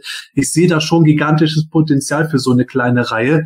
Wobei bei mir jetzt ein bisschen das Interesse geschwunden ist im Vergleich zu früher, weil meine Kinder jetzt alle zu groß für diese Toys sind. Vor fünf Jahren noch hätte ich die garantiert allesamt dann sofort gekauft, um die meinen Kindern zu geben, wenn wirklich Sets rauskommen. Wo liegen die denn preislich, wurde das gesagt?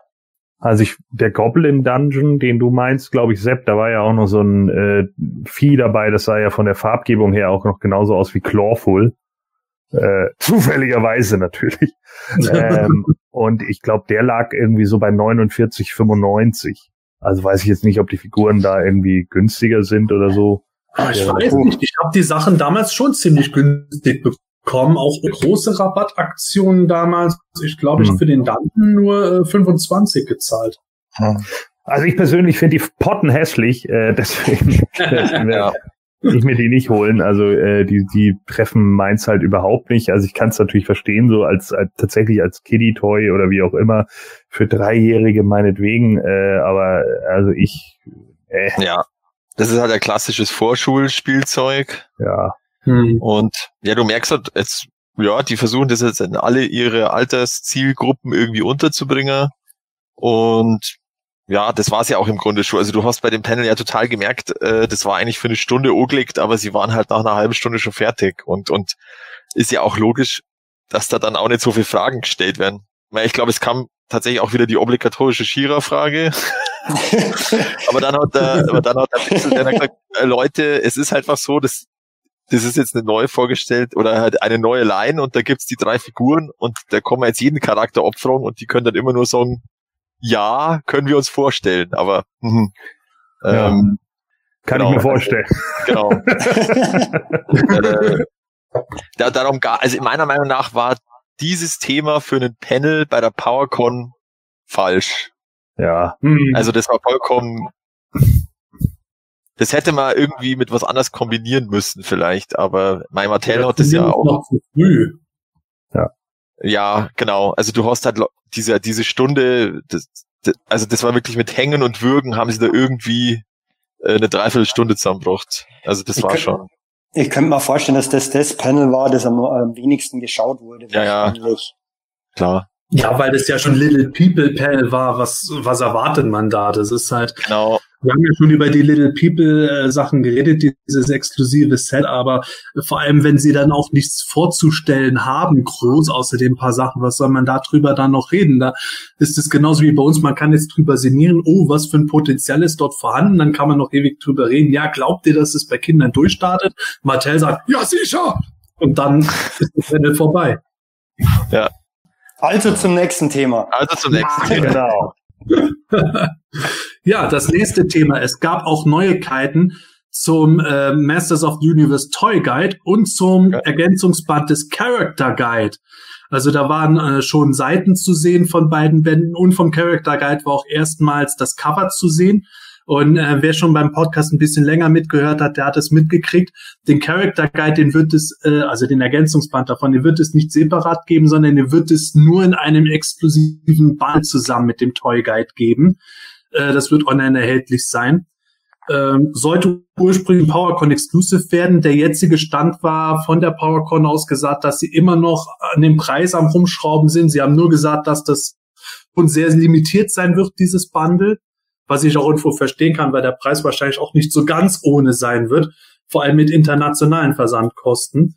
Und da kommen wir auch zu einem kleinen Punkt, äh, das wir auch schon in die News auf PE mit reingenommen haben. Wir versuchen von PE gerade was zu organisieren, dass wir eine Sammelbestellung machen können für dieses Bundle, für die Leute, die das gerne haben möchten, weil der internationale Versand durch diese Bücher halt, weil es sie nicht auf Amazon so geben wird, schon sehr teuer sein wird. Den Toy Guide gibt es zwar separat, aber wer das Bundle haben möchte, da hoffe ich, dass wir bei Zeiten gute Nachrichten haben werden und dann wirklich was weiß ich, eine Woche oder zwei Wochen Laufzeit dann eine Sammelbestellung organisieren können, dass jeder, der das gerne möchte, zu dem bestmöglichen Preis kriegen kann, weil ich glaube, über Versandweg kann man per Sammelbestellung dann doch nochmal einiges an Geld sparen. Also es, es ist alles noch im Moment sehr offen, aber toi toi toi, dass wir da es alles so weit hinkriegen, wie wir es gerne machen möchten, dann werdet ihr das auch eh bei Zeiten dann mitkriegen. Ja, und äh, abgesehen davon was den Character Guide betrifft, das, das wurde auch alles in einem Panel von Daniel Gelörter gezeigt. Und dort wurde eben auch der Michael erwähnt. Wir hatten es im Podcast schon mal angesprochen, aber Michael, jetzt bist du endlich auch selbst dabei. Sag doch mal, was hast du am Character Guide mitgemacht?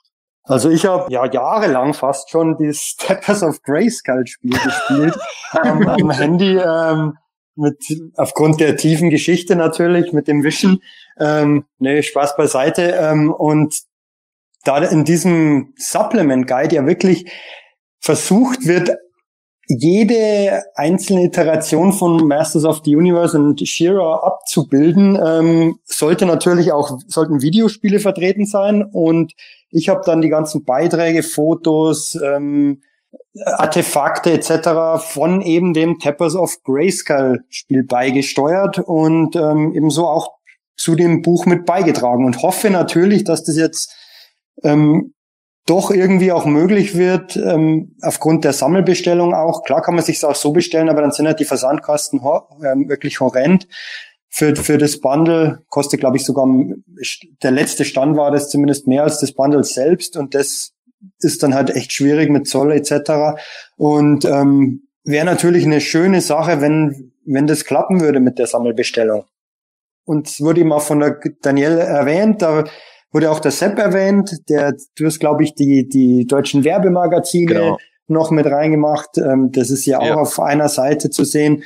Was, was ich großartig finde, dass die drin sind, weil das sind ja doch auch mal Informationen vorhanden, die die gerade die, die internationale Fanbase eben nicht kennt. Ich nutze den Character Guide ja auch ganz viel für diese die vielen Versionen von Videos und gerade diese italienischen Magazine oder so, die, die, das kennt ja im Prinzip bei uns keiner oder diese brasilianischen Editora April Magazine. Und wäre mhm. der Character Guide nicht da, würde man das halt einfach nicht kennen.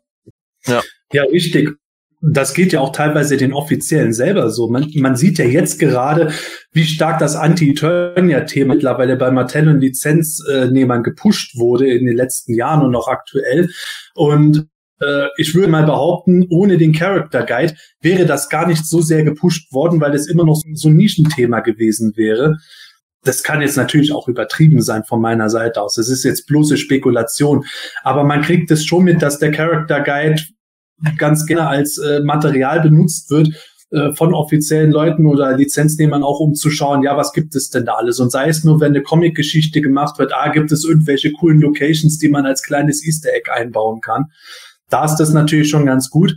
Aber ich freue mich natürlich dann auch immer drüber, wenn man von Leuten hört, die den Character Guide als reine Fans auch lesen und dann sagen, ah, das sind ja coole Informationen, auch in der Arbeit selber. Das ging dir mit Sicherheit auch ähnlich so, Michael. Da sind dann auch Sachen aufgekommen, auf die noch gar nicht so geachtet haben. Dann merkt man auf einmal plötzlich, ja, beim Tappers Game, boah, wie viele Artefakte gab es da denn tatsächlich? Oder bei den Werbemagazinen, ach Mensch, da gab es ja zu denen, den Charakteren tatsächlich so ein kleines Origin ohne große Entstehungsgeschichte, aber zumindest aus welchem Land die kommen und sowas. Das ist dann, finde ich, immer ganz interessant. Deswegen blätter ich selber ganz gerne durch diesen Band, um das eben aus anderen Ländern dann auch zu sehen natürlich geht es sehr, sehr stark in die Tiefe und ähm, das ist, das ist wahrscheinlich für den für viele Casual-Fans sozusagen ähm, geht es vielleicht auch zu tief, mag sein, aber ähm, allein was was da Arbeit drin steckt von von zig Leuten wurde auch in dem Panel mehrfach betont. Ja. Ähm, das alles zusammenzutragen, ich, ich, ich, es muss ein Horror gewesen sein, das wurde ja auch erwähnt, für den Ja. ähm, Eric, Eric Marshall, glaube ich, das dann zusammenzustellen und zu Ja. editieren und, und dann, dann war- hat das Alphabet wieder nicht gepasst und dann verschiebt sie ihm das komplette Buch. Ja, ja. Also ich glaube, ähm, also da steckt sehr, sehr viel Arbeit drin. Und es ist halt irgendwie schade, dass es jetzt nur so als Exclusive in limitierter Fassung rauskommt. Wäre natürlich schön gewesen, wenn es wie regulär die anderen Dark Horse Bücher auch über ganz normal über Amazon zu bestellen wäre. Aber ähm, ist natürlich wichtig, gibt, dass, äh, dass, dass die Leute das kaufen, weil wenn, wenn Dark Horse sieht, dass da Bedarf da ist, ähm, dann, dann gibt's vielleicht auch weitere Bände. Das wurde ja auch in diesem Panel betont, auch dann beim Toy Guide. Der funktioniert ja ähm, super, der, der ist ja weit oben überall auf den Be- Bestsellerlisten in bestimmten Gebieten. Also die, das funktioniert. Ja. Ja. Ich meine, wir, wir brauchen uns keine Illusionen machen. So ein Character Guide, du hast es selber schon gesagt, der wird nicht jeden Casual-Fan ansprechen. Der Toy Guide hingegen ist das, glaube ich, worauf die Leute seit Jahrzehnten schon gewartet haben. Deswegen ist das Ding natürlich durch die Decke gegangen. Ich bin selber jetzt auch mal gespannt drauf. Matthias, vielleicht hast du es mitgekriegt. Wird dieser Toy Guide dann auch als eine Exclusive-Version in diesem Bundle drin sein? Na, also beim Toy Guide ändert sich gar nichts. Das ist, Ah, es soll okay. halt einfach nur ein Bundle sein. Okay, weil das hätte jetzt natürlich theoretisch auch noch sein können, dass der vielleicht mit einem anderen Cover gewesen wäre. Aber so wie ich es bisher richtig verstanden habe, beim Toy Guide ist es so, dass sie, äh, das sieht man auch an den Beispielseiten, jetzt nicht äh, pro Figur immer auf die zigtausend Varianten, die es vor allem bei Vinted gibt, eingehen, aber sie werden extra Seiten haben, wo sie äh, Varianten erwähnen. Also ich glaube, es gibt keine komplette äh, Leo Toys Kollektion, aber es wird drüber dann geschrieben. Ja, das, das, das wurde gesagt, dass da ähm, eben Varianten abgedeckt werden, aber der Pixel Dan hat ja natürlich den Mosquito eingeblendet als erste Seite und habe ich mir mal die Seite genauer angeschaut. Wenn man rechts unten bei den Fun Facts schaut, werden im Prinzip zumindest die Varianten erwähnt. Da wird der Black Blood Mosquito erwähnt von Top Toys und die, die Blue Gun Variante aus Spanien. Also die werden zwar nicht gezeigt, aber zumindest, glaube ich, bei den Figuren selbst erwähnt. Und dann gibt's noch eine extra Sektion. Kurz vielleicht die Frage von Peter Brun, was soll es kosten? Ich glaube, das ist äh, bezogen auf den Character Guide. Das ist aktuell nicht mehr klar. Also es war mal gepostet vom Well Staples 20 Dollar und dann das Bundle insgesamt 80, weil ja der äh, Toy Guide kostet Liste äh, 60. Aber das hat er dann wieder zurückgenommen. Das habe ich tatsächlich dann noch gefragt und äh, aktuell äh, warten die nur auf die ähm, Solicitation hast du ja immer von, von Dark Horse. Die geben dann immer den Preis bekannt. Ja, und erst Ja. wenn das feststeht, können, wissen wir dann auch, was das Bundle kostet. Dann kann man uns sagen, was das inklusive Versand kosten würde und äh, wie das am besten versandtechnisch funktionieren kann. Was wäre der günstigste Preis pro Band bei dem und dem Sammelbestellprozess? Aber das Layout sieht natürlich schon super aus von diesem Toy Guide. Vor allem, dass halt wirklich alles drin ist, ähm, bis zu den Origins im Prinzip. Origins Disco nicht mehr. Disco Skeletor 2000X Commemorative war dann noch eine Frage, ob die mit drin sein werden, sind drin. Aber äh, sind die drin oder auch nur so als Artikel? Also ich habe gedacht, die sind ganz normal drin, weil da ja die Frage dann war, weil das so problematisch ist, die zu fotografieren, weil, die, hinten so, genau. weil die hinten so spiegeln. Weil die total Und- spiegeln, ja, ja, genau. Und, und da, da gab es ja diesen Daniel, glaube ich, hieß der, der die, dem alle Fotos geschickt wurden und der dann die alle aufbereiten musste. Und das muss Und ein Horrorjob sein. ja, und dann hast du doch auch gesagt, äh, ja, sie haben halt eben halt mal alle Fotos geschickt, die sie gemacht haben. Und dann hat er es aufbereitet und dann hat er eine Mail gekriegt, ja, die sind, die brauchen wir jetzt alle gar nicht mehr. Oder wir- machen jetzt alles nochmal neu, weil es irgendwie ein Grad zu wenig gerade war oder so, keine Ahnung. Also, ja, was mich überrascht hat, ist, dass die, die Vintage Collection beziehungsweise Neo Vintage noch drin sind. Aber das konnten sie natürlich jetzt machen, dadurch, dass die abgeschlossen waren. Das hat dann Ja. sozusagen gepasst. Und äh, das haben sie auch immer gesagt, ja, da mussten sie dann von jeder Seite und dann haben sie sozusagen das Action-Feature dargestellt als Filmstreifen. Also das ist, ich finde das schon ganz gut und ich finde auch, das, dass dieses Layout sozusagen farblich dann immer die, die Ära darstellt und, und dann kann man sich da echt super, super orientieren. Also das finde ich auch bewundernswert, da so ein, so ein Layout dann dort zu machen, wo dann irgendwie für alles passt, weil das haben sie auch gesagt, ja, bei der einen Figur, hier bei äh, Disco Skeletor, ja, was willst du da groß erzählen? Der hat als 2000X-Figur nicht einmal eine Rakete zum Abschießen. Ja gut, bei den, bei den Classics hatten sie allgemein das Problem, dass die halt immer so viel Zubehör haben, beziehungsweise dann plötzlich einen Kopf für eine andere Figur dabei haben. Und da dann wieder irgendwie alles zuordnen, ist gar nicht so einfach. Und, und sogar die Mailer, Mailerboxes Genau, Mailer, Mailerboxen haben sie auch fotografiert. Gordon, reizt dich sowas? Ja, absolut. Also das ist, äh, das, das spricht ja immer so mein äh, Lexikonwissen an. Mhm. Äh, und das ist ja bei mir immer so äh, so eine Sache, die ich speichere das natürlich auch alles dumm im Kopf ab. Ne, das ist ja bei mir so vernetzt. aber aber äh, trotz alledem äh, äh, deswegen möchte ich auch nochmal erwähnen, dass ich jetzt seit 1300 Tagen der äh, Wrestling-Quiz-Champion bin. So, naja, auf jeden Fall, äh, das ist natürlich immer super, wenn man irgendwie Nachschlagewerk oder sowas hat. Ich habe ja auch schon ein paar hier, auch so alte Preisführer und sowas habe ich mir ja auch alles Mögliche mal geholt. Also nicht nur von Actionfiguren, sondern auch von Gummiaufstellfiguren und so, um überhaupt äh, nicht nur um da die, die preisliche Kategorie zu haben. Das ändert sich ja sowieso alle zwei Jahre mal, wenn die Leute plötzlich wieder nicht ganz dicht sind oder Corona ist. Und äh, aber zumindest um einmal zu sehen, so wie viele Sachen eigentlich dabei waren und was wie wo wann dazugehört. Also ich, ich würde so ein Buch natürlich nochmal super finden von allen Actionfiguren-Serien, die es je gab, aber das wird wahrscheinlich nie kommen. Ja, dann schauen wir mal. Vielleicht gibt es ja vom Toy Guide dann sogar noch ein Volume 2 irgendwann mit Varianten und weiteren Toylines. Die Frage kam ja tatsächlich in dem Panel und der Pixel Dan hat schon Ja. irgendwie so ein bisschen angedeutet, dass er sich das gut vorstellt. Ja, ja, ja, ja, ja. Jo, dann kommen wir doch mal von gedrucktem wieder zu Plastik Ja. zurück. Ich hoffe, ihr bleibt dabei, während wir jetzt über die Neuigkeiten der Masters of the Universe Eternia Minis reden. Da gab es auch ein Panel zu und da wurde erstaunlich viel erzählt. Nach meinen Infos wissen wir immer noch nicht, aus welchen Figuren genau Wave 2 sich zusammensetzen wird. Aber es wurde schon angekündigt, dass es Multipacks geben wird, die es nur online geben wird, äh, diesen Herbst schon. Die sollen bei Walmart online und bei Diamond online erscheinen.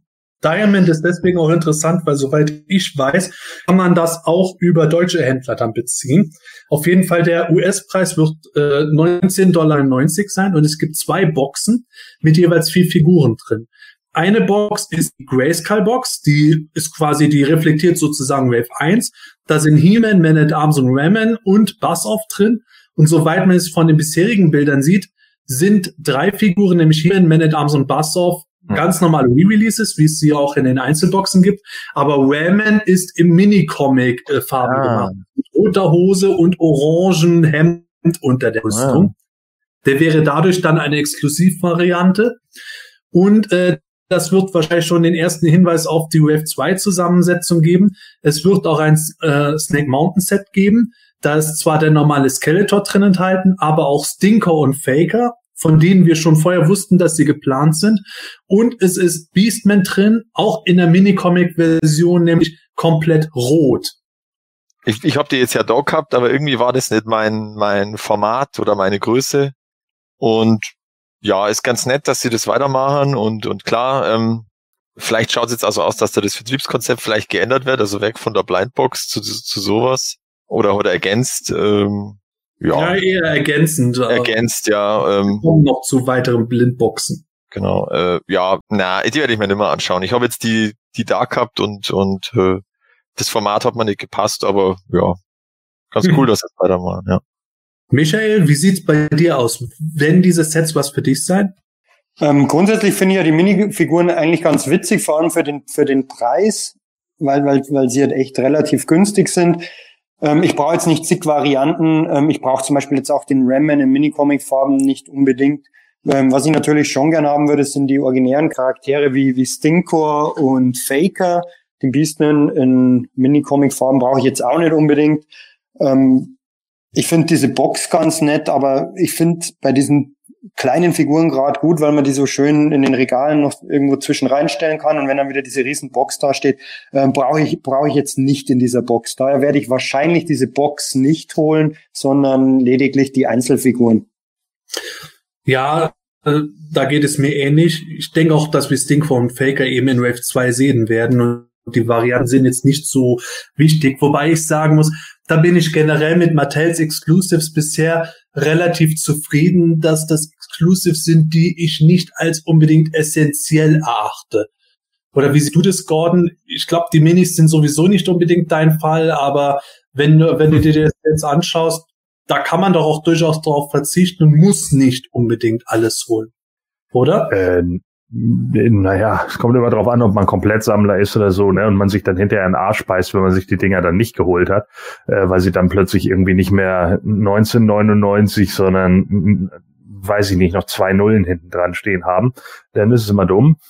Ähm, aber ansonsten, ja, also äh, meins ist es nicht. Äh, das wissen wir ja nun auch schon länger mit den Minis. Da, mit dem bin ich ja nie warm geworden so. Und äh, ich kann das nur unterstützen, dass Matthias die verkauft hat.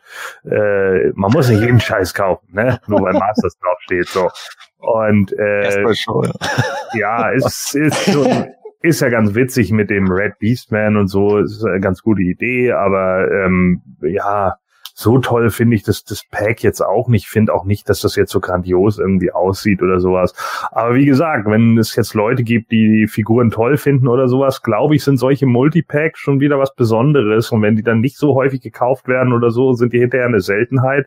Und dann mhm. äh, ist es doch wieder so ein Sammlerobjekt. Also das kann ich mir schon gut vorstellen, gerade bei sowas. Wenn einem die Figuren gefallen, dann würde ich da zuschlagen. Vor allen Dingen so teuer ist es nicht mit 1999. Aber ich persönlich Nee. okay. Hm. Was mir übrigens beim Grace-Kassett gerade auffällt, wer jetzt die Videospur anschaut, das offene Set ist spiegelverkehrt abgebildet. Mhm. Ja, stimmt, genau. Die haben die Waffen da. Ja. Ja. Und äh, die Rüstung vom, am besten auch vom System her. Das Innere von Grayskull wäre spiegelverkehrt richtig. Ah, ja, stimmt, genau. Oh, gutes Auge. Was, was mir da auffällt, die, die ähm, im Prinzip bei den Minis kommen jetzt die ganzen Sachen raus, die, die kurz vorher bei Loyal Subjects äh, faktisch ähm, rauskommen sind, bei, zumindest bei ganz vielen. Es ist ja irgendwie ein ähnliches Konzept, sind die ähm, mhm. es sind auch Minifiguren, da gab es auch den Red Beastman, da gab es auch einen Syncor, Remman in Minicomic-Farben und normal. Ähm, klar, es sind immer die gleichen Charaktere, ist halt sehr ähnlich, deswegen bin ich skeptisch, ob Loyal Subjects da wirklich weitermachen darf. Ja, wir haben ja immer noch die Aussage, dass es einfach ein bisschen dauert, weil sie immer so viele Brands am Laufen haben, aber müssen wir mal schauen, ob da tatsächlich noch mal was kommt. Im Moment zumindest ja. werden wir blindboxenmäßig mit den Minis auch bedient. Da können wir nämlich dahin kommen. Ähm, die Twyla hat schon im Chat gemeint, sie will äh, keine Blindboxen, die braucht kein Mensch. Ja, das, das Witzige ist ja, wir wissen jetzt ja von Wave 1, dass unter den Blindboxen überall Codes drauf sind, wodurch man genau sieht, welcher Charakter in welcher Box ja. den Fehler sozusagen hebt oder ob das denen einfach egal ist und wir weiterhin, ob Blindbox oder nicht, einfach die Figuren dann kaufen können, die wir haben wollen. Aber Thema Blindbox, es wurde über Wave 3 und Wave 4 schon geredet. Wave 3 hat zum Thema das Slime Pit. So sieht nämlich die Blindbox dann in Wave 3 aus. Und Wave 4 wird als Thema Anti-Eternia haben. Jetzt wurden nicht die Waves komplett vorgestellt, aber so wie es aussieht, werden die Battle Armor Versionen von Skeleton He-Man in Wave 3 drin sein, Clawful und Zodek und Tila, wobei nur Tila da bisher eine Premiere ist. Die anderen Figuren, die gab es schon früher bei den Matty Collector Sets drin, aber Tila ist ganz neu gestaltet. Ja, und Wave 4, da haben sie Anti-He-Man und Anti-Man at Arms schon mal gezeigt. Ja, das Thema Anti-Eternia. Ich vermute ja stark, dass Anti-Eternia als Thema schlichtweg dazu benutzt wird, dass sie aus den Gussformen nochmal das Maximum rausholen können, indem sie einfache Repaints machen. Eine komplette schwarze Wave. Ja. ja, klar, ich meine, die, die, klar wollen die das da rausholen und ähm, ja, wie gesagt, die Antifiguren, es, es, es gibt ja gar nicht mehr so viele. Ähm, Anti-Orko könnte man sich noch vorstellen, da haben sie die Form schon, aber der sieht ja eigentlich genauso aus wie der Orko. Ähm, also bin ich jetzt mal gespannt, ob der dann auch in Schwarz kommt, was ja eigentlich nicht passen würde. Ja gut, ähm, sie haben ja, sie haben ja über Masters of the Multiverse äh, haben sie ja im Grunde äh, das Gesetz, dass die auch alle schwarz sind. Ja, stimmt auch wieder, aber ich hoffe, ich, ich hoffe, dass halt da wirklich, wenn die zwei dabei sind, wenn nicht Arms und He-Man, okay, ähm, aber mehr müssten es wirklich nicht sein. Ja, und die anderen, ähm, die Tilo finde ich eigentlich ganz nett und, und Soda kam ja schon mal, da glaube ich wurde der Stab gestrichen, der war ja bei dem Tupac noch dabei. Richtig. Ähm, und Clawful, ja, ähm, ich finde ich finde diese Boxen eigentlich immer ganz gut. Jetzt Slime Pit, Snake Mountain, keine Ahnung, ob dann vielleicht mal die Fright Zone noch kommt. Oder eben bei Anti-Eternia, was kommt dann? Der Hölle Grayskull? Das wäre natürlich, das wäre natürlich schon wieder gut, aber ähm, ehrlich, wahrscheinlich wird es dann einfach die Grayskull-Box aus Wave 1 in Schwarz sein. wahrscheinlich. Ja, oder aber weiß. Grund- Oder weiß. Äh. naja, aber grundsätzlich finde ich es ganz, ganz gut, dass es weitergeht. Scheint ja ein Erfolg zu sein. Wenn jetzt Clawful in der Anti-Version kommt, ist der dann eigentlich auch schwarz? Hm, das weiß ich nicht. Ich glaube, der war tatsächlich nicht in der im Master of the Weil das wäre ja irgendwie komisch, ne? Weil dann wäre der Anti-Clawful der normale und, und der, der normale Clawful wäre der gekochte. Ja, vielleicht überraschen sie allerdings doch noch äh, mehr Sachen, die auch auf den äh, Masters of the Multiverse Comics basieren, wie einen Anti-Keldor, der halt doch ein anderes Design hatte. Aber ich gehe sehr stark davon aus, dass wir reine Repaints in der Wave sehen werden, dass die da ein bisschen die Kohle wieder gut machen. Aber ich bin generell, weil ich diese Minis ja schon immer äh, vom Design her ganz gut fand, ganz froh, dass es da schon mal weitergeht. Da werden wir eine schöne Palette haben. Vor allem bin ich froh, dass Tila endlich kommt. Das war so ein Core-Charakter, bei dem ich echt nicht begriffen habe, warum sie mit dem so Mhm. lange gewartet haben. Wobei, wenn, wenn Slime Pit, wenn das Thema Slime Pit ist, werden ja mit Sicherheit auch der, wird der ein oder andere Horde-Charakter kommen, gehe ich mal davon Ja, aus. wir haben doch schon mal ein Mini-Hordak-Design auch kommen. Und wir wissen ja, Ja. dass äh, Orko auch schon fertig gemacht ist. Der wird auch in Wave 2 wahrscheinlich vermute ich mal kommen. Und Hordak wäre dann auch nicht weit entfernt. Der würde natürlich für das Slime Pit-Thema perfekt passen. Ja, und Ja. Horde Trooper war doch in diesem äh, Shira 2-Pack. Ja, genau. Ja, Da wären dann auch die Etheria Minis nicht weit, die die Twyla sich auch wünscht. Fände ich auch geil, weil wir haben ja auch schon eine Shiva in diesem äh, Two-Pack gesehen, wo, Mhm. schon die ersten Exemplare produziert waren, bevor die Toyline eingestellt wurde. Und die jetzt dann äh, nochmal dort zu sehen, fände ich geil. Auch eine Glimmer. Hoffentlich dann im Filmation-Design. Wäre ich voll dabei. Also so sehr Gordon diese Toyline verabscheut, ich mag die solange die preislich zumindest in diesen durchaus äh, finanzierbaren Fähren sind.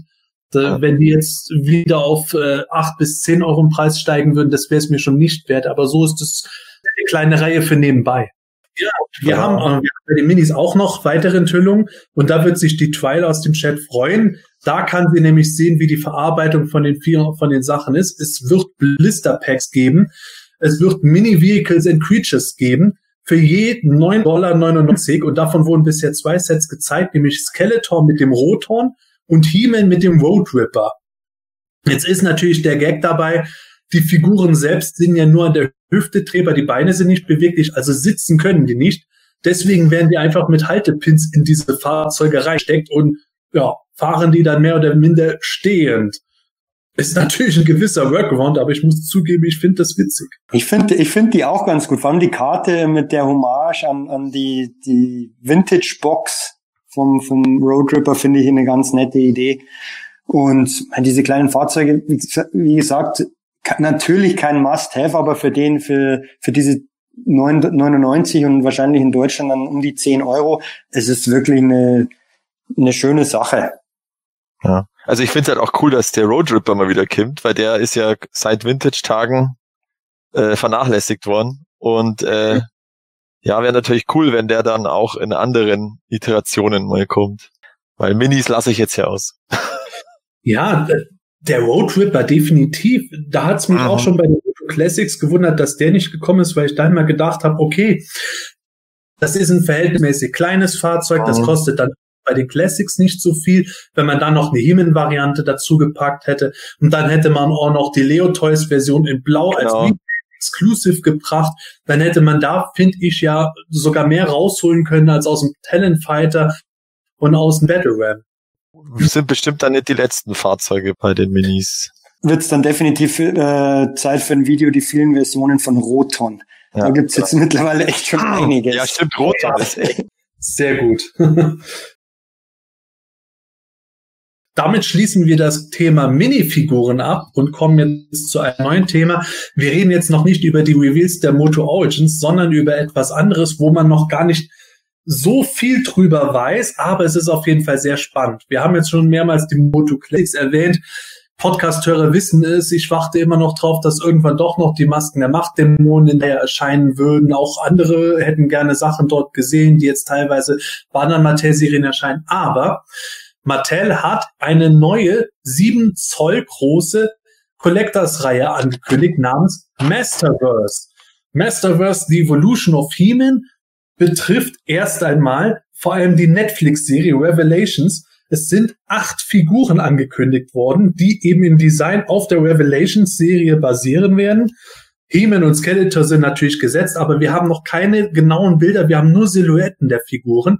Aber 19,99 Dollar, das ist ein Kampfpreis, 30 Gelenke, also im Grunde das, was man von den Classics kennt, das, was auch Marvel Legends Sammler kennen, DC Universe Classics Sammler kennen, so diese typischen erwachsenen Sammlerserien, die nicht irgendwo in High-End-Gefilden sich befinden, weil sie von Horus sind, sondern eben in dieser Größe, da geht es wieder los.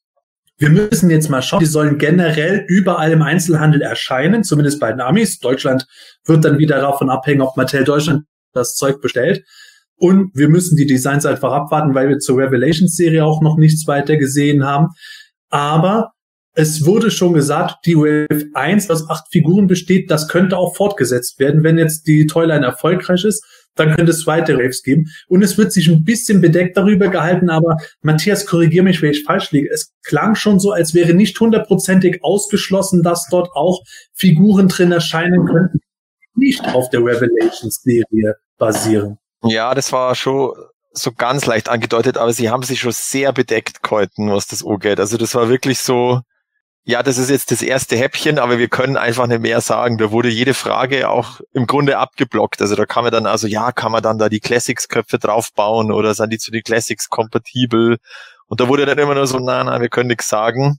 Das können wir jetzt hin und her ähm, interpretieren. Aber ich glaube, dass tatsächlich Revelation da im Grunde jetzt da der Einstieg ist und, und dieses Masterverse, das hört sich ja auch so ein bisschen, oh, dass das ja eben so Multiverse-mäßig, dass du dann in dem Stil oder, oder einfach in der Line unterschiedliche Äras oder Quellen äh, irgendwo unterbringst, aber eben in diesem Sammler-Style, ähm, also eben diese ganz vielen Artikulationspunkte und der 7-Inch-Scale. Das ist schon interessant. Ja, definitiv. Ich meine, ja. 2021 sollen die Sachen rauskommen. Da könnte man ja auch darauf hoffen, dass die Netflix-Serie im Sommer 2021 ausgestrahlt wird. Wäre schon ganz nett. Wäre Aber logisch, ja. Ich glaube jetzt nicht unbedingt, dass sie dort Körperformen von den Moto Classics recyceln werden, aber 7 Zoll heißt jetzt zumindest von der Größe her sind sie genauso hoch. Und ähm, es kann ja auch eine Weiterentwicklung sein, nach der ich schon seit langem im Grunde geschrien habe, wo ich sage, die Moto Classics wurden 2008 äh, gestartet. Das ist jetzt mittlerweile zwölf Jahre her. Da wird es auch mal Zeit für eine Modernisierung der Form im großen Stil, wie es Super mhm. Seven im kleinen Stil angefangen hatte. Und da kann ich mir schon vorstellen, dass auch wenn die Formen nicht absolut gleich sind, dass dann, wenn äh, Sachen mal rauskommen, Sammler sagen werden, oh ja, das passt doch, das kann ich in meine bestehende Classic-Sammlung auch noch mit einarbeiten. Und vielleicht kommt Mattel auch dann und sagt dann, ach, wisst ihr was, jetzt bringen wir auch noch die Masken der Macht zur Dämonen als Exclusive oder so. und ja. Es ist natürlich auch unendliches Potenzial, finde ich. Man kann natürlich in dem Stil jetzt äh, alles Mögliche machen. Man kann ganz neue Designs machen, Designs zu allen Serien etc. Man kann auch klassischere Designs ein bisschen updaten dabei, äh, wo man sagt, die Classics, die waren ja schon sehr Vintage-basierend, aber immer mit so Tweaks hier und da 2000X-Elemente oder mal was ganz Neues mit eingeflossen.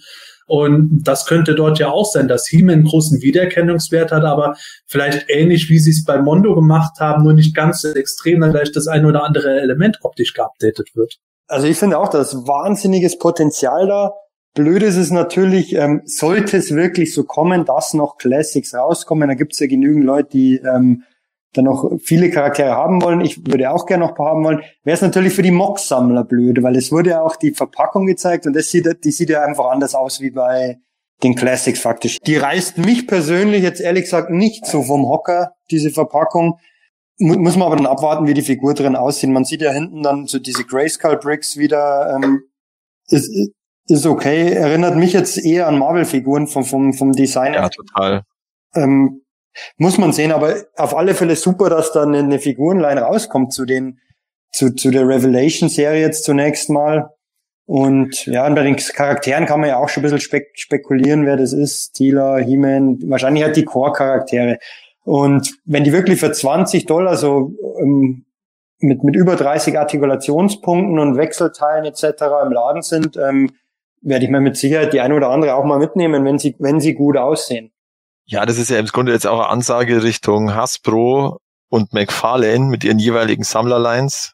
Äh, also Hasbro mit Black Series und, und Marvel Legends und, und McFarlane mit äh, Fortnite und, und ähm, DC Multiverse. Also die haben ja auch ungefähr den Preispunkt. Hasbro zieht ein bisschen O. Aber, aber das ist definitiv die Ecke und du siehst das ja auch an der Verpackung. Äh, es ist eine Window-Box, also es ist äh, Sammler. Es sieht Moment aus, als könnte es von den Marvel Legends Figuren, von den Filmfiguren was sein. Und du kriegst halt auch Zubehör unter. Das ist ja auch immer bei Blisterkarten so ein Problem. Und, und ja, also das ist einfach genau die Ecke. Also wo ich, wo das gestern da in, im, im Panel war, das war ja das, der letzte Punkt und ich war eigentlich schon total miert und plötzlich kommen die dann noch mit dem so, so Apple-mäßig, One More Thing. Äh, also das war schon so ein cooler Überraschungsmoment, fand ich. Äh, Wobei es natürlich jetzt insgesamt ähm, schon sehr, sehr viel wird. Also äh, für Komplettsammler wird es problematisch. Ja, immer. Also ich finde, für Komplettsammler ist es immer problematisch. Also du, das, das hast du ja bei jedem. Also wenn ich jetzt zum Beispiel bei Lego äh, hier, keine Ahnung, Lego Technik oder oder äh, was waren es gerade so viel? Ähm, ja, diese die eben die 18 Plus Sets, also wo du irgendwie 300 Euro plus ausgibst äh, wenn du da so eine Art Komplettsammler bist, ist auch kritisch, weil die einfach so ozean. Aber, aber, also ich finde, ich find's schon cool, dass sie da jetzt so ein bisschen, ja, also da jetzt aus Mattel-Sicht, der wieder die volle Kanone gingen, also nachdem es jetzt quasi 20 Jahre aus Mattel-Sicht Sparflamme war, ähm, also das ist schon beeindruckend und, und, also ich sehe das schon, dieses Masterverse, eben so eine Art inoffizielle, ja, Evolution, schreibt, äh, schreiben sie ja auch, äh, von den Classics und vielleicht auch so eine Art Emanzipation, weil das war ja immer dieses, ja cool, Origins, aber was ist mit den Classics?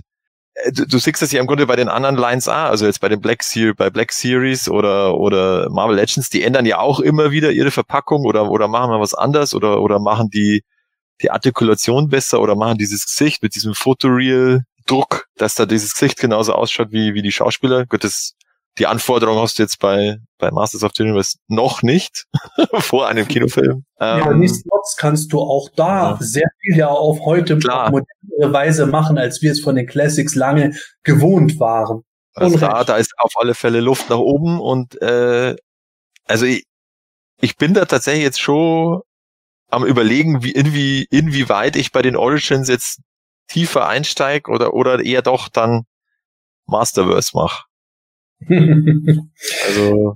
Ja, ihr habt das Thema komplett sammeln gerade gesagt. Ja. Das ist, und das ist natürlich äh, immer so eine Geschichte, wenn man jetzt mehrere Masters Lines sammelt oder wenn man äh, wenn man so ein Idiot ist wie ich, der nicht nur Masters sammelt, sondern auch ganz andere Toylines Karte und muss irgendwann sich überlegen, das war ja auch unser Thema, was wenn der Toyroom platzt, dass man wieder irgendwas vielleicht doch abstoßen muss oder auf was verzichtet.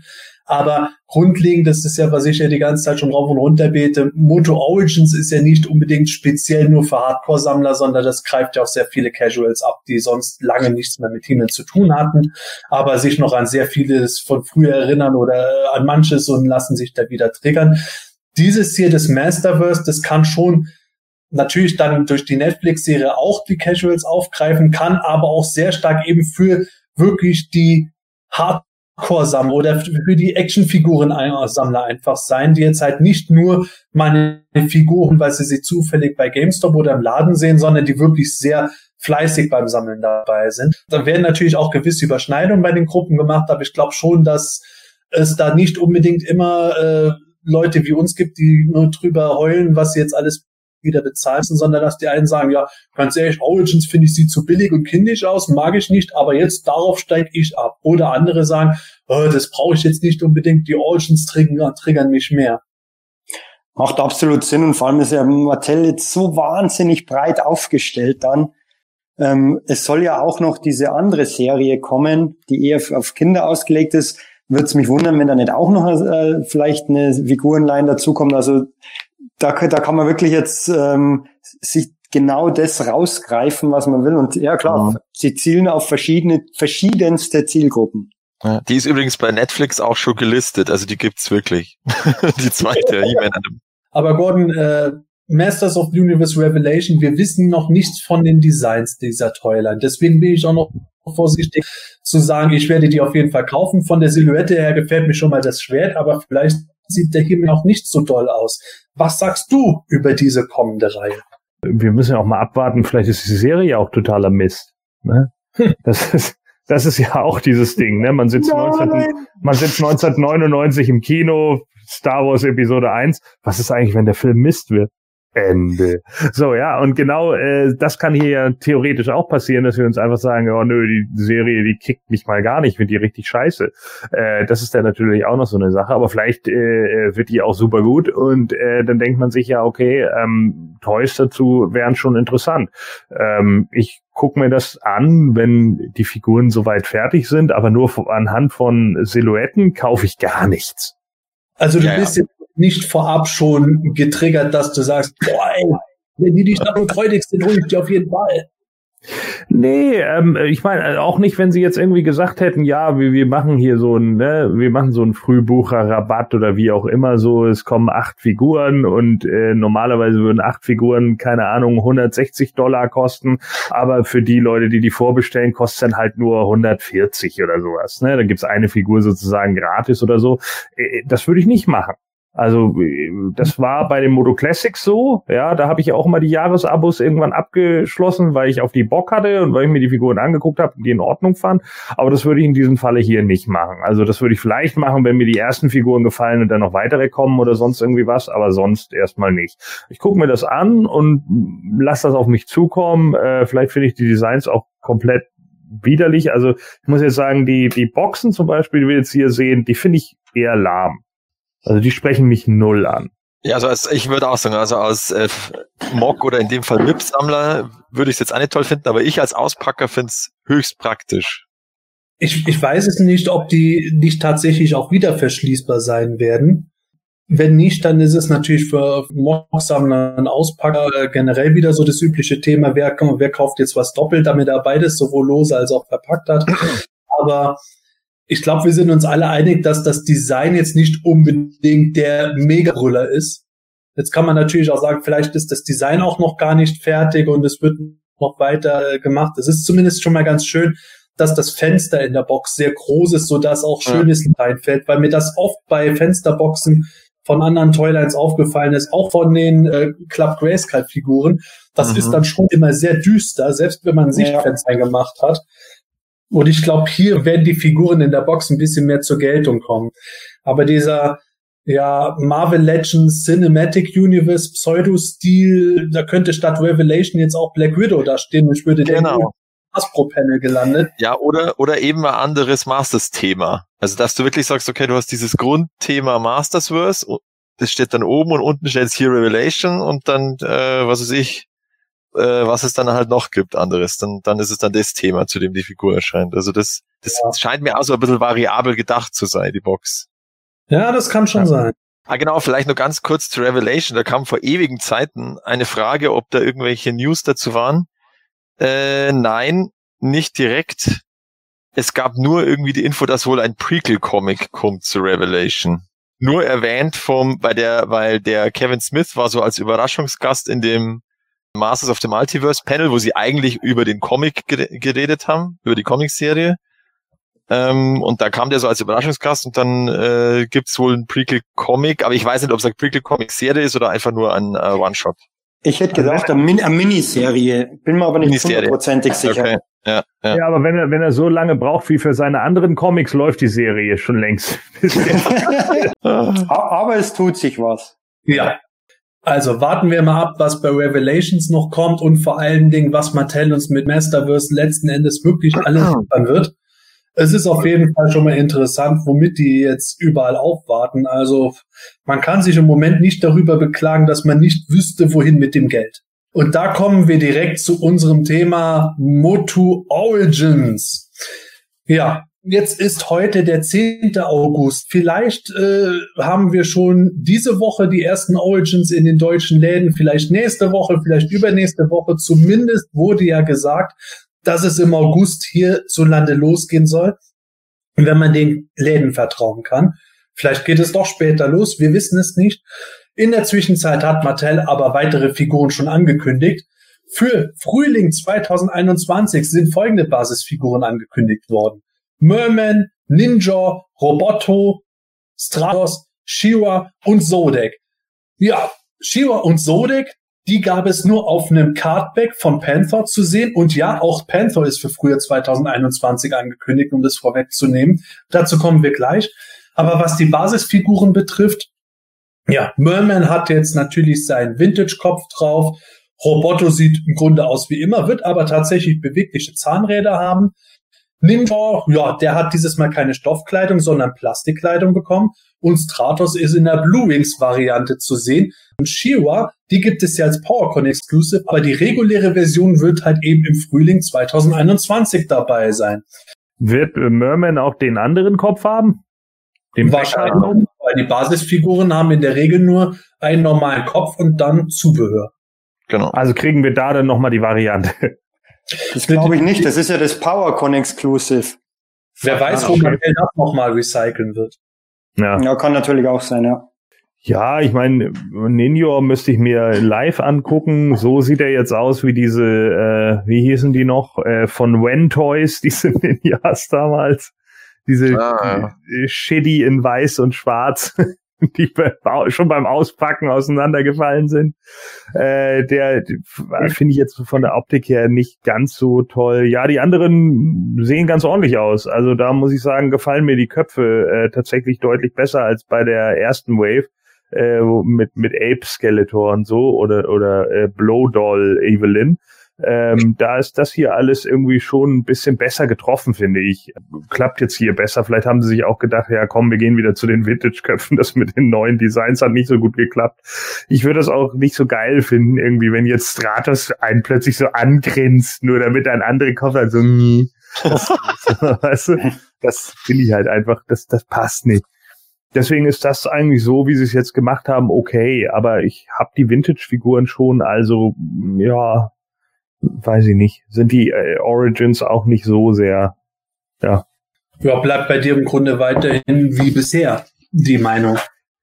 Richtig, aber ich finde jetzt so, die vier finde ich optisch äh, passend. Also die, die sind für mich besser als eben andere Figuren, die wir da haben.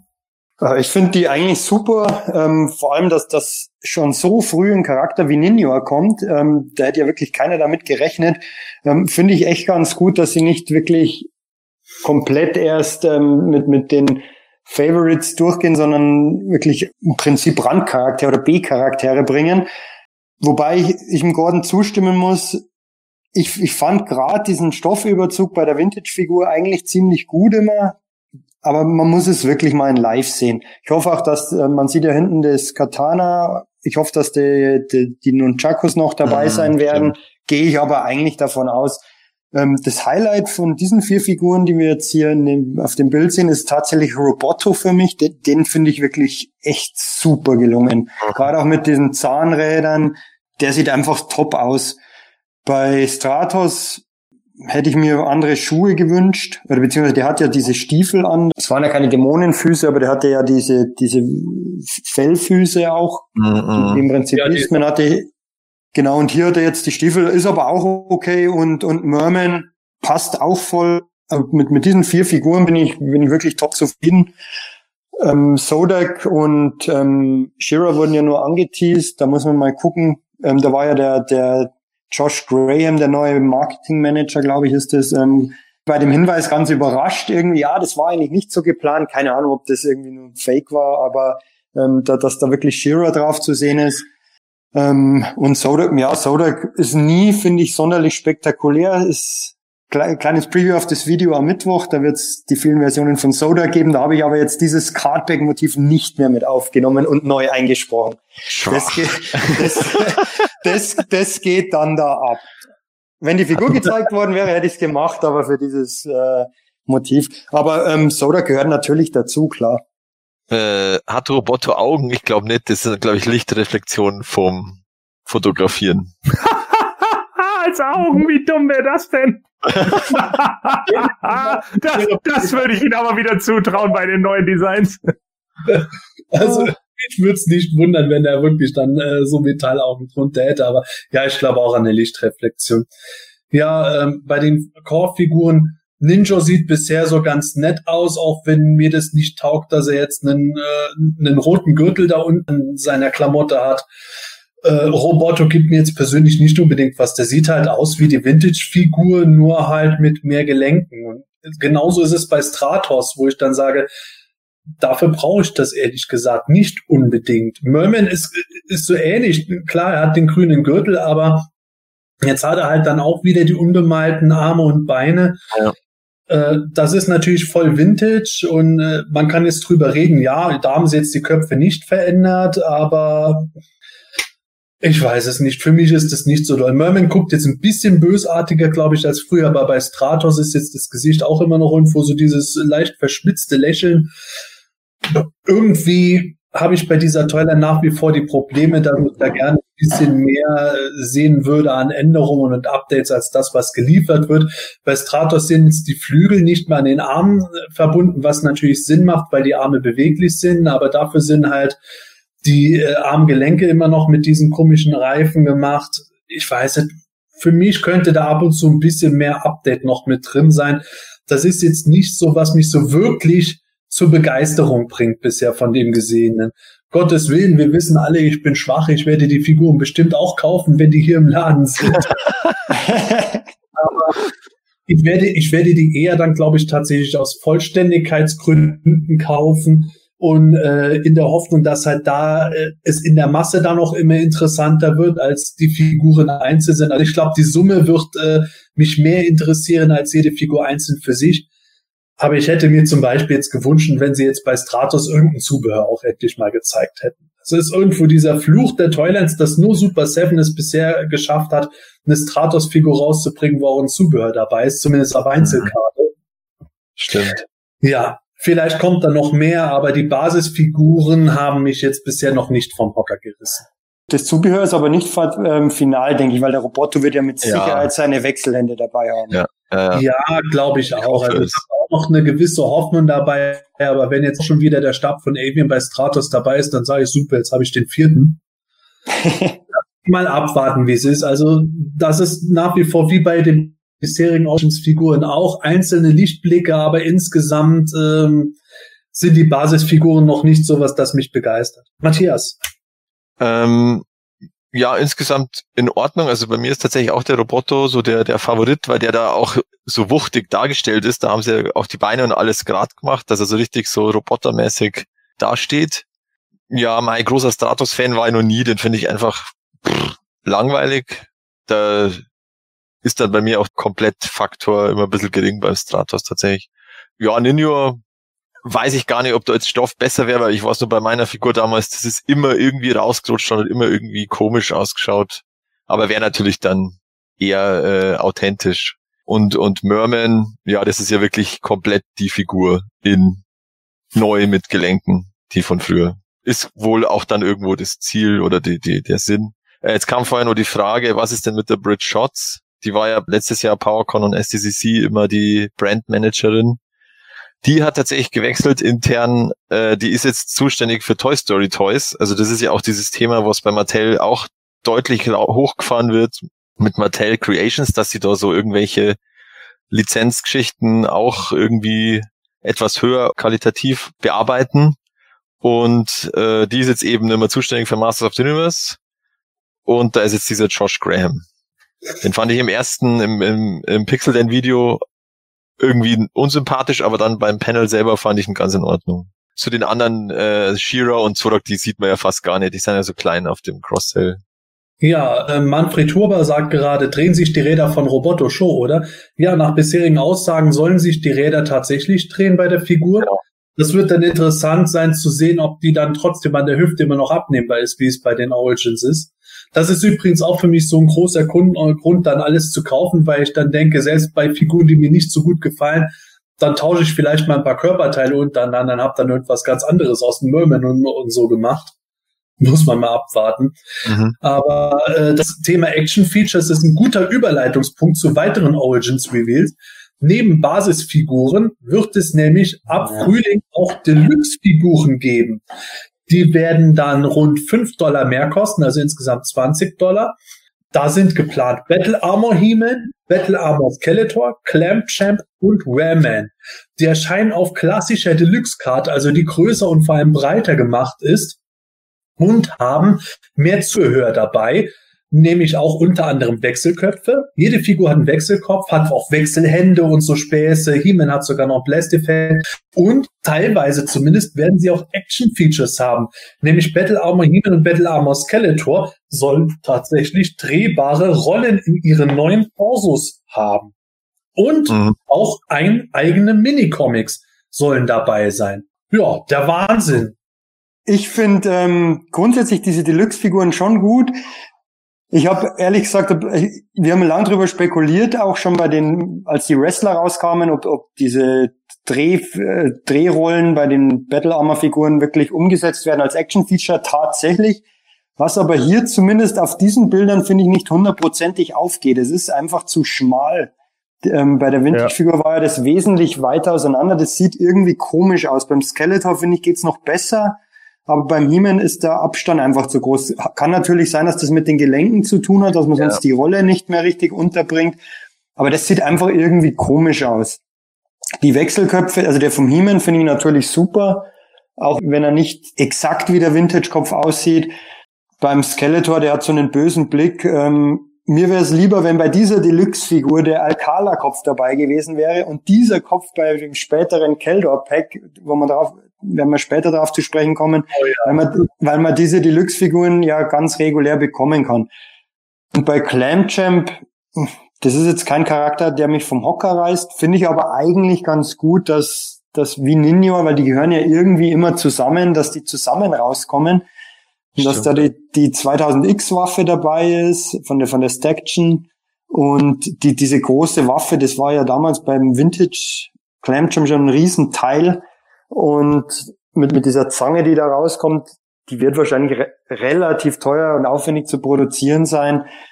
Ähm, deshalb auch teurer. Der, der Wechselkopf, der so ein diabolisches Grinsen hat, zumindest das, was man sehen kann, den hätte ich jetzt hier wirklich nicht gebraucht beim Clamjam. Da finde ich, gibt es andere Figuren, wo der Wechselkopf besser geeignet wäre, wie zum Beispiel beim Norman, hat auch der Gordon schon angesprochen.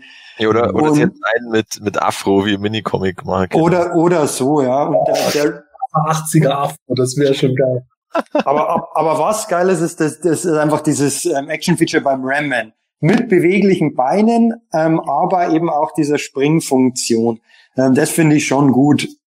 Der Kopf ähm, mit diesem, mit diesem Visier da vorne, den hätte ich jetzt ehrlich gesagt auch nicht gebraucht. Aber grundsätzlich finde ich diese, diese Deluxe-Figuren gut. Auch die Karte mit dem, mit der, mit der Charakterzeichnung drauf. Da gab es ja auch so ein bisschen Schererei jetzt mit, weil der Dabrenos den Ramman so gezeichnet hat und der Axel Jimenez den mehr oder weniger einfach abgemalt hat. Dann gab's mhm. Auf, Aufruhr im Forum und dann hat der Axel Jimenez ja an der Brenos angeschrieben und dass das quasi eine Hommage an ihn sei. Ähm, alles bisschen seltsam.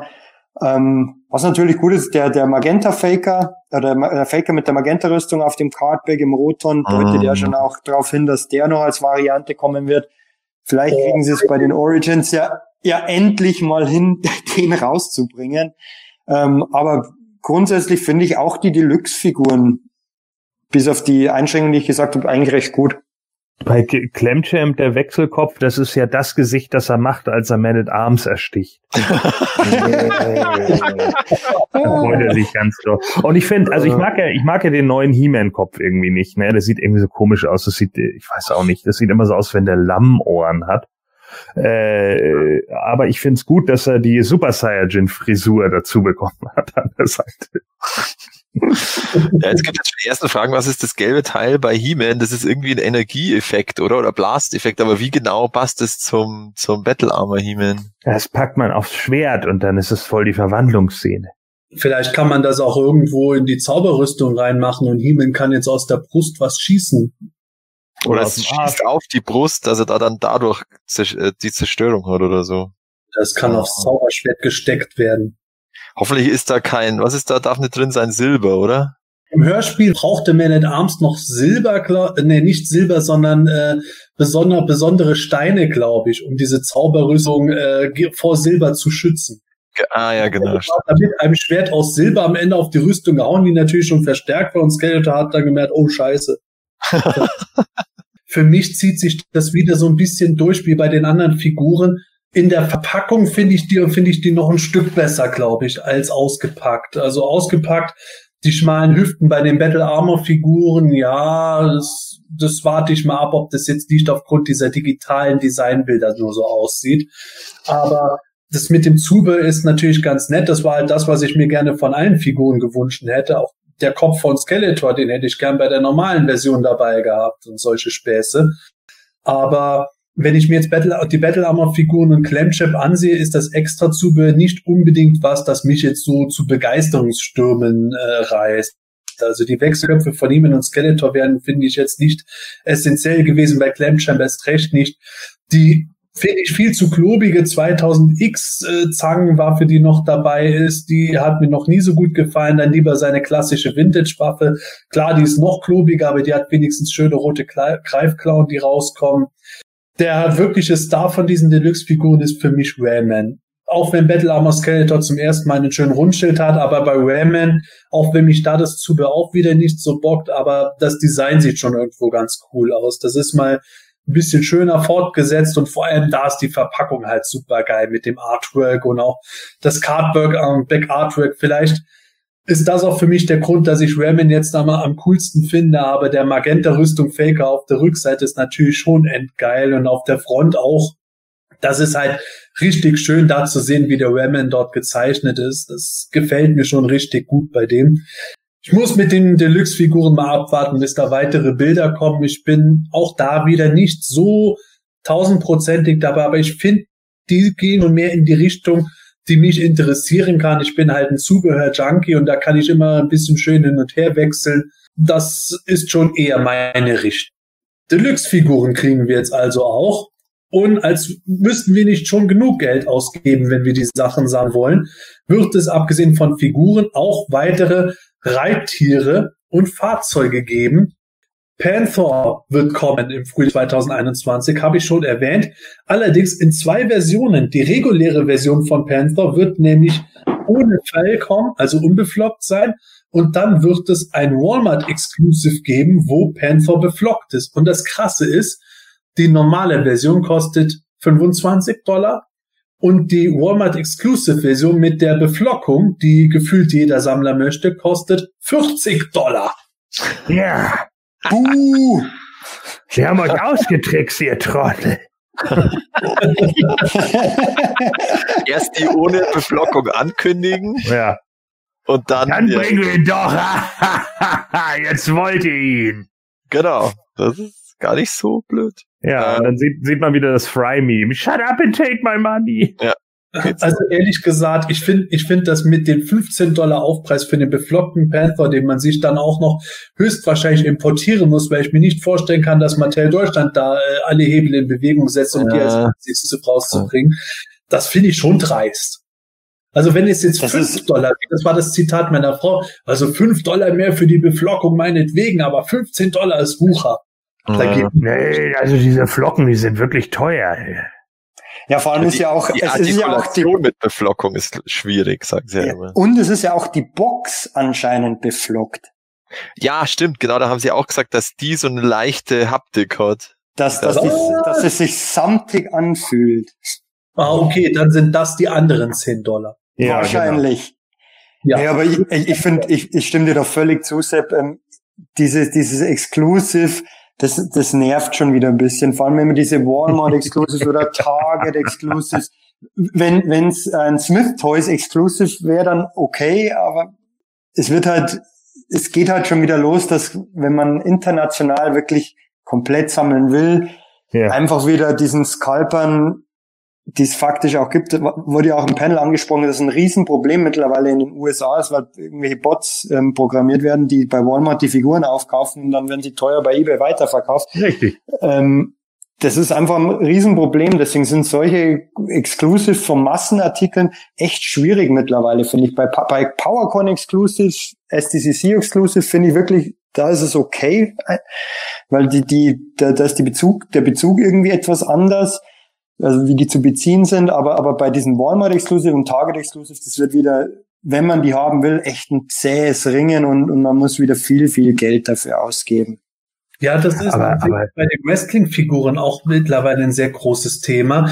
Da habe ich neulich mal äh, einen Podcast auch gehört, wo auch das Team dazu gefragt wurde. Die haben dann auch gesagt, ja, wir wissen, dass das ja, dass das irgendwo bei Sammlern auch für Unmut sorgt, aber Walmart und Target sind halt die beiden großen Ketten, die jetzt quasi noch übrig geblieben sind und die, diese Exclusives helfen auch dabei, äh, dass generell auch andere Sachen erscheinen können. Also die sind für, für Mattel ein enormer finanzieller Bestandteil von ihren Reihen mittlerweile, wodurch sie halt das Geld reinkriegen, um generell äh, viele Sachen raushauen zu können. Aber nichtsdestotrotz, ja, vollkommen recht, das Thema mit den Bots und so ist natürlich ungeheuer schwierig. Und selbst wenn man jetzt im Fall von Panther nicht äh, an einem Bot scheitern sollte, weil das Ding dann sofort auf Walmart.com ausverkauft ist, ist allein dieser Hauspreis von 40 Dollar schon wirklich stramm. Mit internationalem Versand dazu. Aber, aber das sind doch nur 15 Flocken mehr.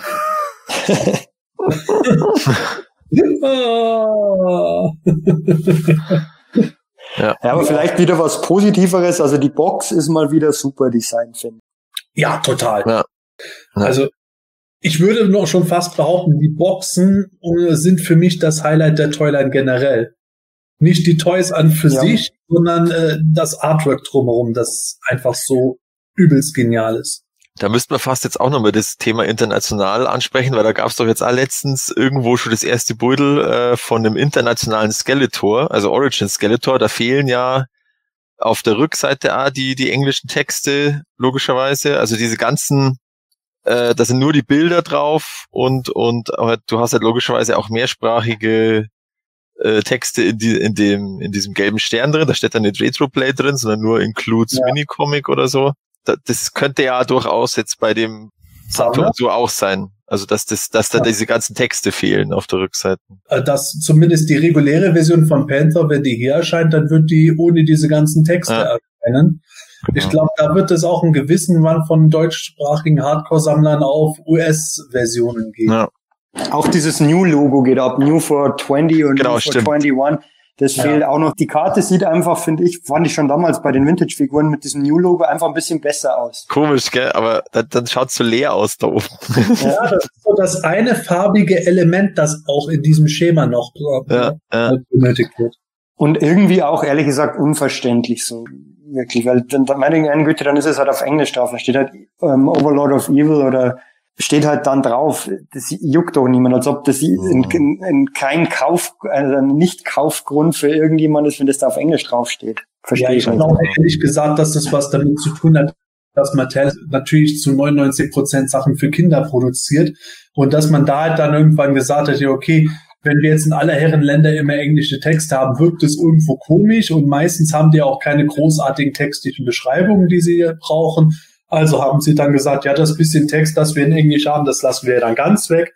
Dann haben wir halt eine Produktionsschiene immer für die US-Karten oder Verpackungen und eine für international. Das ist ja mittlerweile teilweise auch schon, dass dann sofort für den gesamten europäischen Markt produziert wird in einer Charge. Bei den mhm. Masters Origins ist das jetzt natürlich die Arsch Karte durch die Mini-Comics, die halt dann nicht übersetzt sind, sondern nicht einmal die englischen Texte drin haben, sondern alles weg haben. Das wird auch wieder mhm. lustig für mich in der Comic-Area, wenn ich die Sprechblasen wieder einbauen muss, die sie raus ja. haben. Ja, das, das haben sie schon bestätigt, dass alle weiteren Mini-Comics auch ohne Text sind. Ja, das ist schon schade. Aber kommen wir damals zu was deutlich Positiverem. Zumindest wurde das überaus positiv aufgenommen und ich zähle mich dazu, denn seit den 80er Jahren habe ich drauf gewartet. Bei den Classics wurde es bisher nicht gemacht. Jetzt bei den Origins kommt er wieder. Der Land Shark für 29,99 Dollar wurde er präsentiert, soll sogar etwas größer sein als der Vintage Land Shark. Sieht ansonsten aber bis auf die Spitzen der schwenkbaren Kanonen fast deckungsgleich aus. Wird auch den zuschnappenden Kiefer wieder haben und sogar die Box haben wir gesehen, wo Stinker und Triklops schon drauf abgebildet sind und Fist auch. Oh, ich weiß nicht, da, da ist so viel dabei, das mich begeistert. Oder Michael? absolutes Highlight auch für mich. Die, die sieht einfach so geil aus. Das, das Fahrzeug an sich ist schon der Oberhammer der Landshark. Ähm, kam auch, glaube ich, wirklich nur bei der Vintage Line raus. Und ja, die Figuren natürlich, die angeteasert werden mit Triclops, Stinkor, Fisto, super. Da hat ähm, Axel Jimenez wieder großartige Arbeit geleistet bei diesem, bei diesem Cardback-Illust oder Box-Illustration. Also das ist wirklich ähm, super und, und, und der Preis ist, ist auch völlig in Ordnung. Also da, da freue ich mich richtig drauf auf diese ganzen Fahrzeuge. Da es ein bisschen größer ist, könnte es wahrscheinlich auch ganz gut bei den Classics passen. Wurde auch schon spekuliert. Ähm, ich finde, wenn ein paar mehr Farbdetails, wenn man jetzt was kritisieren will, auf den Kanonen wären schön gewesen, aber damit kann ich wirklich absolut leben. Ja, es sieht schon fast wie ein 1 zu 1 Abguss vom Vintage Land mhm. aus, der dann vielleicht ein bisschen hochskaliert wurde nur. Das kann man jetzt natürlich von den bisherigen Bildern noch nicht genau sagen, wie das aussieht. Aber ja, für die Classics wäre es natürlich cool, wenn er von der Größe passt, dann wäre mir, dann wäre mir wieder umgekehrt fast zu schlicht. Aber so an und für sich selbst gesehen, Matthias, ist der geil? Ja, also ich hatte ihn tatsächlich als Kind nicht und äh, ein guter Freund von mir hatte ihn und ich war da immer saumäßig neidisch. Aber jetzt werde ich ihn dann auch haben. Äh, aber was ich jetzt, äh, kann es sein, dass die Zähne ein bisschen spitzer sind als beim Vintage äh, Landshark? Ja. Weil die waren doch damals so relativ abgerundet. Die sind aber aus Gummi, oder? Generell. Ja. Ja, ja, aber ich, mir kommen die jetzt ein bisschen spitzer vor, also so in der, in der Darstellung. Ah, das Maul, ist das auch schon so weit aufgegangen beim alten? Bei mir ging das Maul zwar ein gutes Stück auf, aber nicht so weit wie jetzt hier auf dem Bild, dass man jetzt im neuen ja. zeigt. Okay. Genau. Nee, also den werde ich mir auf alle Fälle zulegen. Also Vielleicht auch mehrmals, denn das ist ja auch im Grunde ein Army-Bilder-Fahrzeug. Für eine Flotte. Ja, nee, ist cool, auf alle Fälle. Da haben es natürlich, also das ist ja auch, ich weiß gar nicht, wie oft es immer in irgendwelchen, äh, äh jetzt auch Panels, also äh, andauernd immer die Frage, ja, wann kommt ein Landshark oder wie schaut es beim Landshark aus, wenn irgendein anderes Fahrzeug mhm. dargestellt wurde und dann, ja gut, da haben sie dann jetzt einfach, okay, jetzt Jetzt müssen wir es machen. Sonst. Ist, ist aber einfach auch eins der ja, coolsten Fahrzeuge. Der ist der Wahnsinn. Ja. Der ist so genial. Ich meine, so ja. ikonisch der Roton ist, aber wir haben den Roton jetzt auch schon mehrmals gesehen. Da ist es wirklich erfrischend, wenn man auch mal was anderes hat, nämlich ja. Das meiner Meinung nach zweitcoolste oder zweitikonischste Evil-Fahrzeug. Das ist schon ja. der Hammer. Ja, ja. Landshark, Landshark. Das Coolste daran ist übrigens auch, dass äh, äh, freut euch schon auf die beflockte Variante, die es nur bei Walmart gibt. ja, oder da gibt's noch, dass du so die bestimmte Oberfläche hast wie Fisch, äh, wie Fischhaut. Das ist doch ja. so eine bestimmte. Nee, den kauft man dann bei Walmart und dann stinkt der nach Fisch. Oh ja, genau. den, den Landshark-Spot haben sie im Panel ja sogar vorher zockt. Den, ja, den alten. Super. Super. Ja. Mir fällt auch gerade auf, dass äh, Stinker tatsächlich so kleine äh, Duftschweife irgendwo. Ja, der stinkt, ja. Ja. ja. Ähm, ja, ich habe tatsächlich, wo Gordons gerade gesagt hat, ich habe vorhin schon überlegt, oh Gott, hoffentlich werden die keinen Landshark mit roten Augen als Variante bei Walmart oder so bringen. In den 80ern gab es ja auch diese Augensticker anders. Aber unabhängig davon, Gordon, wäre das dann nicht was, wo du doch schwach werden könntest? Äh, also ich meine, ich mochte den Landshark ja auch immer. Ich hatte den damals als Kind nicht, aber ein Kumpel von mir hatte den. Ähm, und ja, das ist eins der geilsten Fahrzeuge. Es ist cool designt, so es passt einfach von vorne bis hinten. Aber ich bin ja mehr der Figurensammler. Ich sammle nicht so sehr Fahrzeuge, muss ich einfach sagen. Also heißt auch nicht, dass ich mich nicht dazu hinreißen lasse, wenn ich jetzt irgendwo in einem Laden stehe und dann gibt's den da irgendwie. Äh, kann natürlich passieren, aber ja, schließe ich halt eher aus. Okay, aber ich glaube, dann sind es wieder äh, drei von vier hier Anwesenden, die den Landshark sich besorgen wollen. Jo. Definitiv, definitiv. Aber sowas ja. von. Ja, allein dadurch, dass der halt auch das Action-Feature hat und dann du dann so juhu, durch die Gegend fahren kannst. Hervorragend. Dann kommen wir zu den letzten beiden Origins-Nachrichten. Ich springe mal auf das, was Mattel als letztes erzählt hat. Wir hatten ja das äh, Origins Fan Choice Voting wo wir wählen zwischen Wunder, Triklops, Anti-Man at Arms und Anti-Kelder. Ja, da wurde jetzt bekannt, am Ende hat der sogenannte Triclops First Appearance. Man weiß nicht, wann er jetzt erscheinen wird, aber das ist so die erste quasi Fans-Choice-Figur, die kommen wird. Ein regulärer Triclops, wir wissen es alle, der wird garantiert auch noch kommen. Aber ja, wir müssen mal abwarten, in welchem Zusammenhang dieser Spezial-Triclops jetzt erscheinen wird. Ich glaube, es ist auch wirklich niemand überrascht, dass die Figur gewonnen hat. Nö. Es hätte mich eher gewundert, wenn Anti-Keldor jetzt gewonnen hätte und wir müssen mal abwarten, ob die Anti-Charaktere Wunder dann auch nochmal auf andere Weise erscheinen werden. Ja, aber ich glaube ja. auch wieder, also wie wir es ja schon vermutet hatten, so es waren garantiert wieder viele dabei, die dann irgendwie gedacht haben, ja, oh nein, sonst kriegen wir keinen Triclops, also wählen wir den jetzt und bla, und jetzt kriegen wir halt einen Triclops, der dann irgendwie braun-grün ist statt grün-orange okay. Also ich meine, andererseits kann man natürlich sagen, okay, den Mini-Comic Triclops hat es noch nirgendwo sonst gegeben, also es ist auch in Ordnung. Jetzt haben sie wieder eine Variante, die sie dann in allen anderen Toylines verwursten können. Ne? Der kommt dann auch bei den Minis und dann kommt er auch da und dann kommt er nochmal in der Slime-Pit-Variante. Das ist ja dann auch immer irgendwie der Zöller. Also von daher, ich finde es in Ordnung. Äh, der wird sicherlich ganz in, äh, okay aussehen. Ähm, aber äh, ja, weiß ich nicht. Äh, die, die Auswahl bei diesen Figuren mit ja, wir haben Man at Arms, but he's black. Yay! Also das sind so, ich fand die ganze Abstimmung irgendwie langweilig. Ja, ich fand die jetzt alle so spektakulär irgendwie. Wow. Ja, wir haben ja schon drüber geredet. Ich fand ja. das ein bisschen wild zusammengewürfelt. Oh, Von Choice zu etwas, das auch noch gezeigt wurde. Und da kommen wir wieder zum leidigen Thema Exclusives. Es wird bei der Kette Target für 29,99 Dollar ein sogenanntes Rise of Evil Two-Pack geben. Dort ist der, sagen wir mal, reguläre Keldor drin enthalten, plus das frühere Ich von Trapjaw namens Cronus. Cronus wird einen Grayscale Blaster in schwarz dabei haben. Keldor wird äh, mit grünen Details seinen Widderstab und ein äh, Schwert dabei haben, plus einen Alcala-inspirierten Skeletor-Kopf. Ja, und ich muss sagen, äh, Exclusives haben mich bisher nicht wirklich ge Bock, ich kann auf Flotten Panther verzichten, äh, die PowerCon Exclusives, da kann ich verzichten. Das letztjährige San Diego Comic Con Two-Pack von Neiman und Adam, brauche ich auch nicht. Aber wenn ich diesen Alcalas sehe, dann bockt mich der Kelder schon ungeheuer. Oh. Ja, wir wissen, was du magst, Sepp. Gib uns dein Geld. ich kann es aber voll nachvollziehen, weil die, dieser Alcala-Kopf einfach, in, in, den haben wir ja schon in zig Iterationen oh. bekommen, aber der sieht einfach so gut aus. Ähm, muss man schauen, wie der zu der Figur selbst passt, aber es ist halt echt bitter mit diesem Exclusive-Faktor, dass man dieses Pack 29 würde ja noch gehen, ähm, aber dann müssen wir wahrscheinlich den Scalper-Preis zahlen und dann noch den Versand ja. und dann ist man irgendwie bei 80, 80, 90 Euro mit Zoll und dann ist es natürlich schon bitter für einen Kopf man kriegt die Figuren natürlich auch. Ich finde ist auch okay und, und Keldor, der Charakter, den fand ich jetzt nie so großartig, aber der, der Alcala-Kopf ist halt einfach wahnsinnig cool.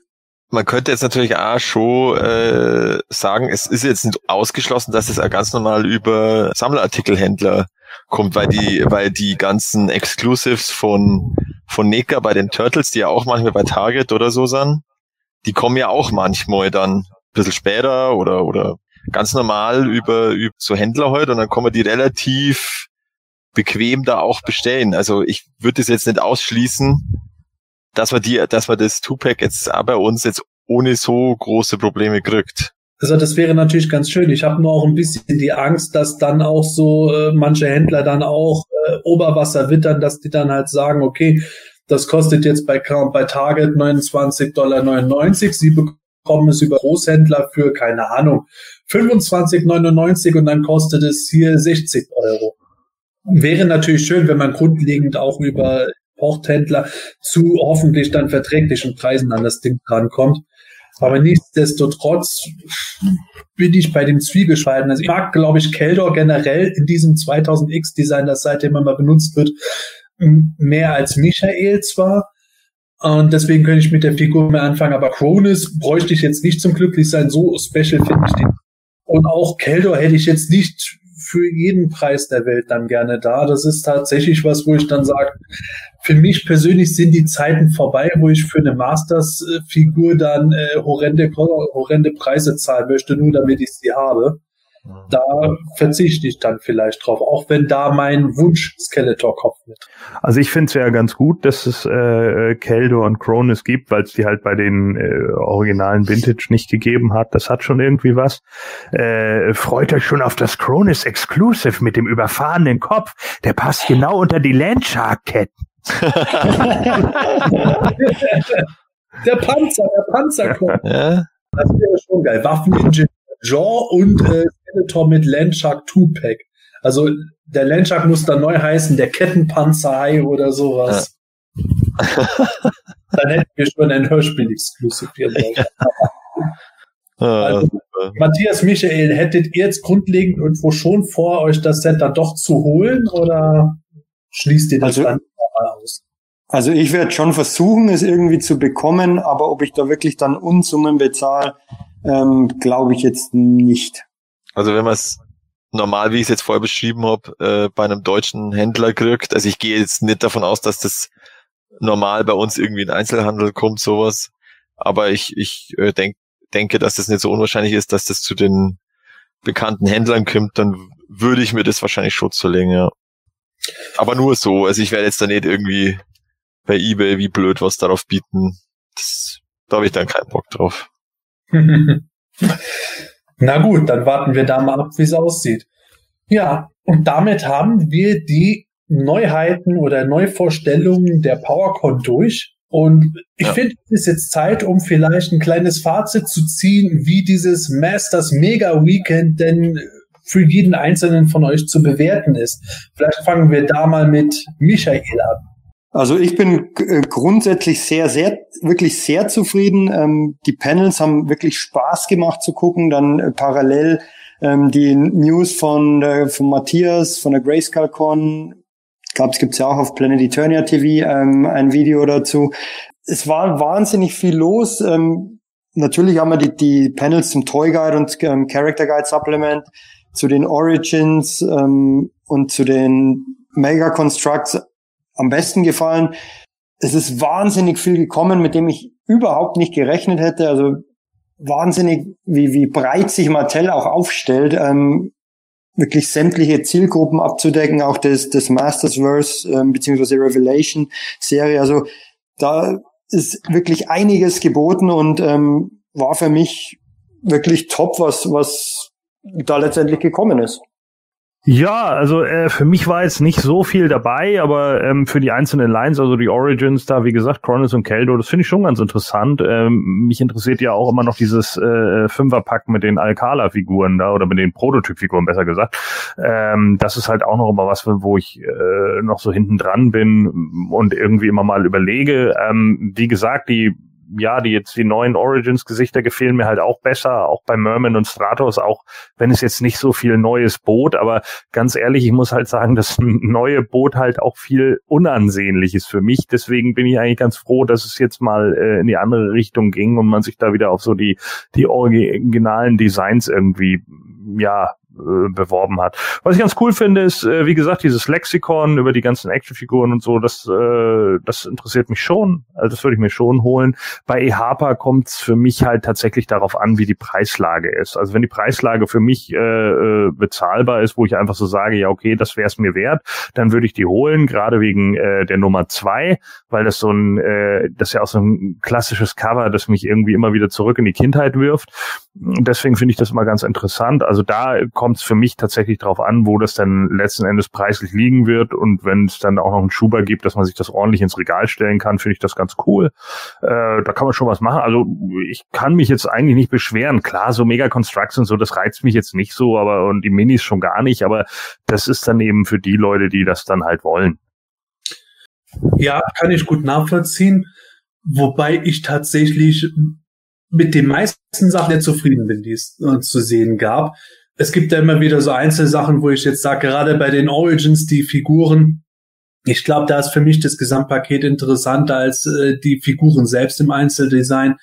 Aber ich bin schon neugierig drauf, was die bei Masterverse machen werden, was die bei den Origins vielleicht noch weiter rausgehen werden. Der Landshark war für mich jetzt das absolute Highlight irgendwo. Äh, Mega Constructs tut mir auch ungeheuer leid, dass ich da äh, höchstwahrscheinlich weiter drauf verzichten muss, weil man kann halt doch nicht alles sammeln, es sei denn, man hat das Geld dafür. So ähnlich ist es bei den E-Harper-Bänden. Ich finde das grundlegend ganz cool mit den E-Harper-Sachen, auch wenn ich lieber einen zusammenhängenden Sammelband hätte, zusammen auch mit den Niemen-Sachen. Aber ich verstehe schon, warum sie das so machen und es ist eine ganz nette Sache. Auch da gibt es sehr viele geile Cover, wo ich mir dann überlegen würde, eine Version zu holen. Es ist tatsächlich für mich am Ende so, dass ich bei diesen ganzen Enthüllungen des Wochenendes dann sage, boah, viele coole Sachen dabei und eigentlich mehr dabei, als ich mir leisten kann. Insofern muss ich da schon fast cherry picken. Es ist natürlich ein schönes Luxusproblem zu sagen, boah, was, für was gebe ich jetzt das Geld aus? Da habe ich schon Conventions oder auch äh, Wochenenden gehabt mit neuen Enthüllungen, wo ich deutlich enttäuschter war. Insofern bin ich durchaus zufrieden mit dem, was wir zu sehen bekommen haben. Finde ich auch. Also ich habe, ich, also von der Menge her war ich teilweise auch so fast schon an der Grenze bisschen mental ausgelaugt, weil es so viel gleichzeitig war und dann das war natürlich dann immer so spät ah, und man ist ja auch nicht so, man ist immer so lang wach auf der Grayscale-Con und solche Dinge. Dann ist er nicht mehr der Jüngste. und äh, ja, das war dann teilweise was echt so, pff, okay, was, was, mit was beschäftigt mich jetzt zuerst? Aber jetzt heute über den Tag äh, ging es dann, dass man das mal ein bisschen ordnet. Und ja, also ich fand also dieses Konzept von der PowerCon, äh, ich hoffe, die haben jetzt gelernt, dass man da ohne größere Probleme ja über Zoom oder einen anderen Anbieter einfach Leute online zu die Panels äh, dazuschalten kann.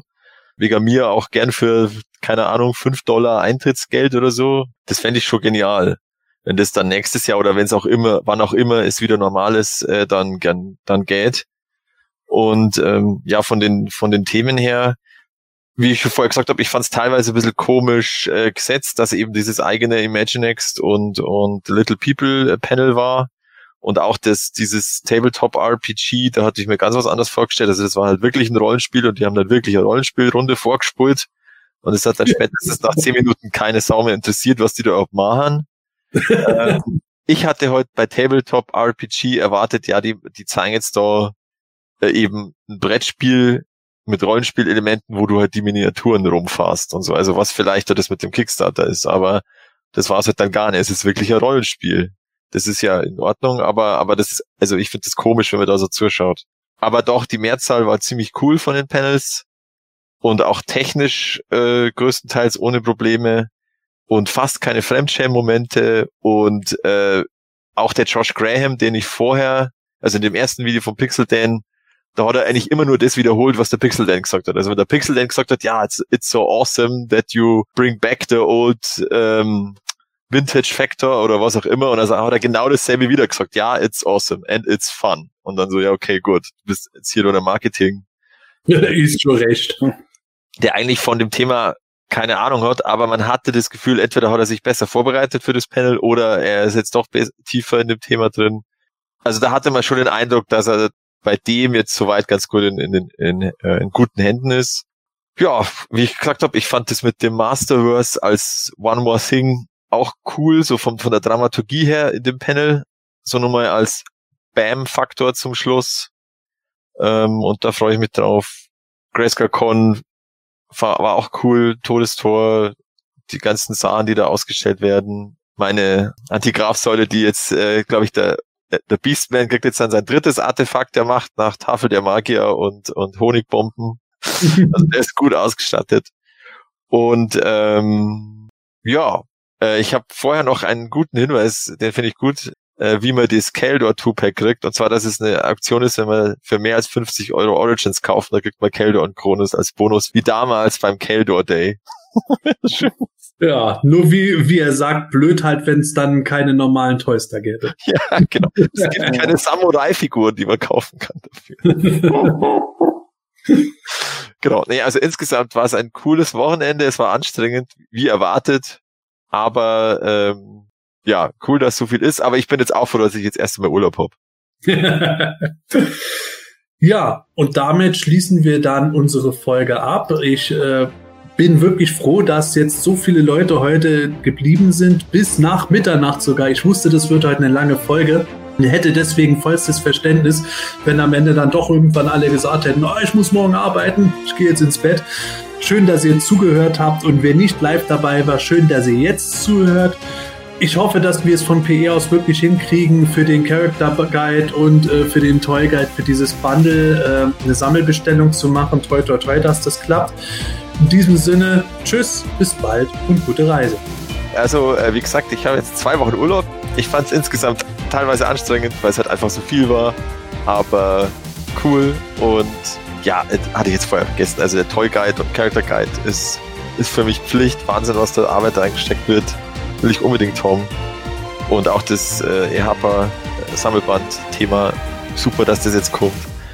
Ja, also dann Servus, bis zum nächsten Mal.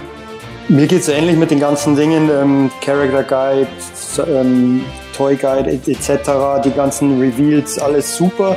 Jetzt freue ich mich jetzt allerdings erstmal, wenn wirklich mal Figuren nach Deutschland kommen in die Läden und man wirklich mal die Figuren auch mal in die Hand nehmen kann ähm, und kaufen kann. Wird eine schöne Sache, aber wie ihr schon gesagt habt, wahnsinnig viel da. Hat Spaß gemacht, dass das zu sehen, dass Masters wirklich wieder absolut lebt und überpräsent fast schon ist. Ähm, Finde ich super. Und dann bis zum nächsten Mal. Noch eine kleine Sache. Äh, bitte liken und abonnieren. ja. Äh, oh, Entschuldigung, mein Handy. Ja, hallo? Ja, hallo Scott. Ja, ja, du kommst ein bisschen zu spät. Ist jetzt hier, nee, hier ist schon Dienstag. Ja, ich habe doch gesagt, bei euch, du musst mindestens sechs Stunden zurückgehen, Mann. Du kannst doch jetzt nicht irgendwann um 18 Uhr irgendwas anrufen. Hier ist 0.15 Uhr. Ja, wir sind jetzt durch. Wir brauchen, ja, das hätte ich vorhin gebracht. Ja, okay. Achso, ja, okay. Noch eine ganz schnelle News für die deutschen Fans. Ja, okay. Ah, Masters of the WWE Universe. Okay, ja, kommt nochmal ein neues Pack. Okay. Aha, okay. Ja, das wissen wir doch schon. Ja, Macho, ja, Horde und so. Ja, ja, das hatten wir ja alles. Achso, Wyatt Family. Kriegt jetzt auch ein Pack. Okay, aber der Fiend war doch schon raus. Achso, jetzt kommt auch nochmal Bray Wyatt nochmal alleine, oder was? Ja, okay. Und dann haben die auch wieder so Features oder was? Ja, und wer noch? Ein Braun Strowman. Ja, okay, ja gut, das ist ja Recycling dann, ne? Das ist ja klar. Dann haben wir einmal den normalen Braun und dann haben wir den Wyatt Family Braun. Ach, Eric Rowan auch. Ja, okay. Ja, aber der ist doch gar nicht mehr bei WWE unter Vertrag. Also bringt ihr aber trotzdem. Achso, wie Jake the Snake. Ja, nee, das ist ja okay. Ja, und? Achso, und dann kommt noch ein vierter. Achso, kannst du mir noch nicht sagen, wer? Ja, das weiß ich doch. Das ist doch eh Harper. Oh. you didn't see it coming. Das hemanische Quartett. Präsentiert von planeteternia.de. Das hemanische Quartett. Präsentiert von planeteternia.de.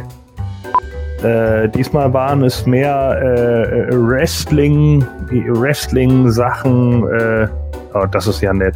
Äh, ja, ihr müsst jetzt nicht alle Happy Birthday schreiben. Ich, es ist okay, ja, ich bin jetzt 40, jetzt passt. Und, oh. wie fühlst du, und wie fühlst du dich, Gordon? Ja, genauso wie mit 39. So, ähm, aus der Perspektive sieht es so aus, als wenn Garena mir dir gleich auf den Kopf spuckt. Komisch, für mich sieht das aus, als würde der Arm gehalten, als würde Granham mir jetzt gerade ein Tütchen Weed rauchen. Ja. Übrigens, der Manuel hat gerade geschrieben, ähm, schöne Grüße an die Zuhörer. Ja. Sehr schön. Schöne Grüße zurück an Manuel. Ja, genau. Schöne Grüße. Das Grün hatten sie vorher nicht, beziehungsweise das war diese ba bei den Basisplatten. Äh, aber das haben sie jetzt sozusagen über die Basisplatten dann schon mal äh, schon früher äh, verwendet, aber es war ursprünglich äh, oh, äh, da, entweder habe ich es vergessen oder, oder, sie haben nichts gesagt. Äh, also ich weiß es nicht. das ist echt krass. Danke. Und dann. it's so heavy, it's so much gold! Die äh, Ethereum Mini. Upsala, falscher. Mhm, genau. Stimmt. Naja, hätte, hätte Fahrradkette. Kannst du bitte noch ähm, hier die Kommentare von den Usern äh, groß machen, die äh, natürlich die meine Jünger sind, äh, äh, die auch gleich geschrieben haben, dass der Film natürlich niemals kommen wird. So, der kommt niemals. also wenn ich, wenn ich Sentineo so sehe, ne, äh, der sieht ja eher aus wie Centis Neo. Michael. Michael. Say something. Nee, bei mir, bei mir war gerade der Ton ein bisschen weg. Ähm, Ah. Und das ist der Moment, wo meine Kollegen sich auch verabschieden dürfen. Ach so, ja, ich habe jetzt gerade überlegt, soll ich jetzt schon auf den Endknopf drücken oder nicht? Yay! Ähm, und ja, Das Hemanische Quartett. Präsentiert von planeteternia.de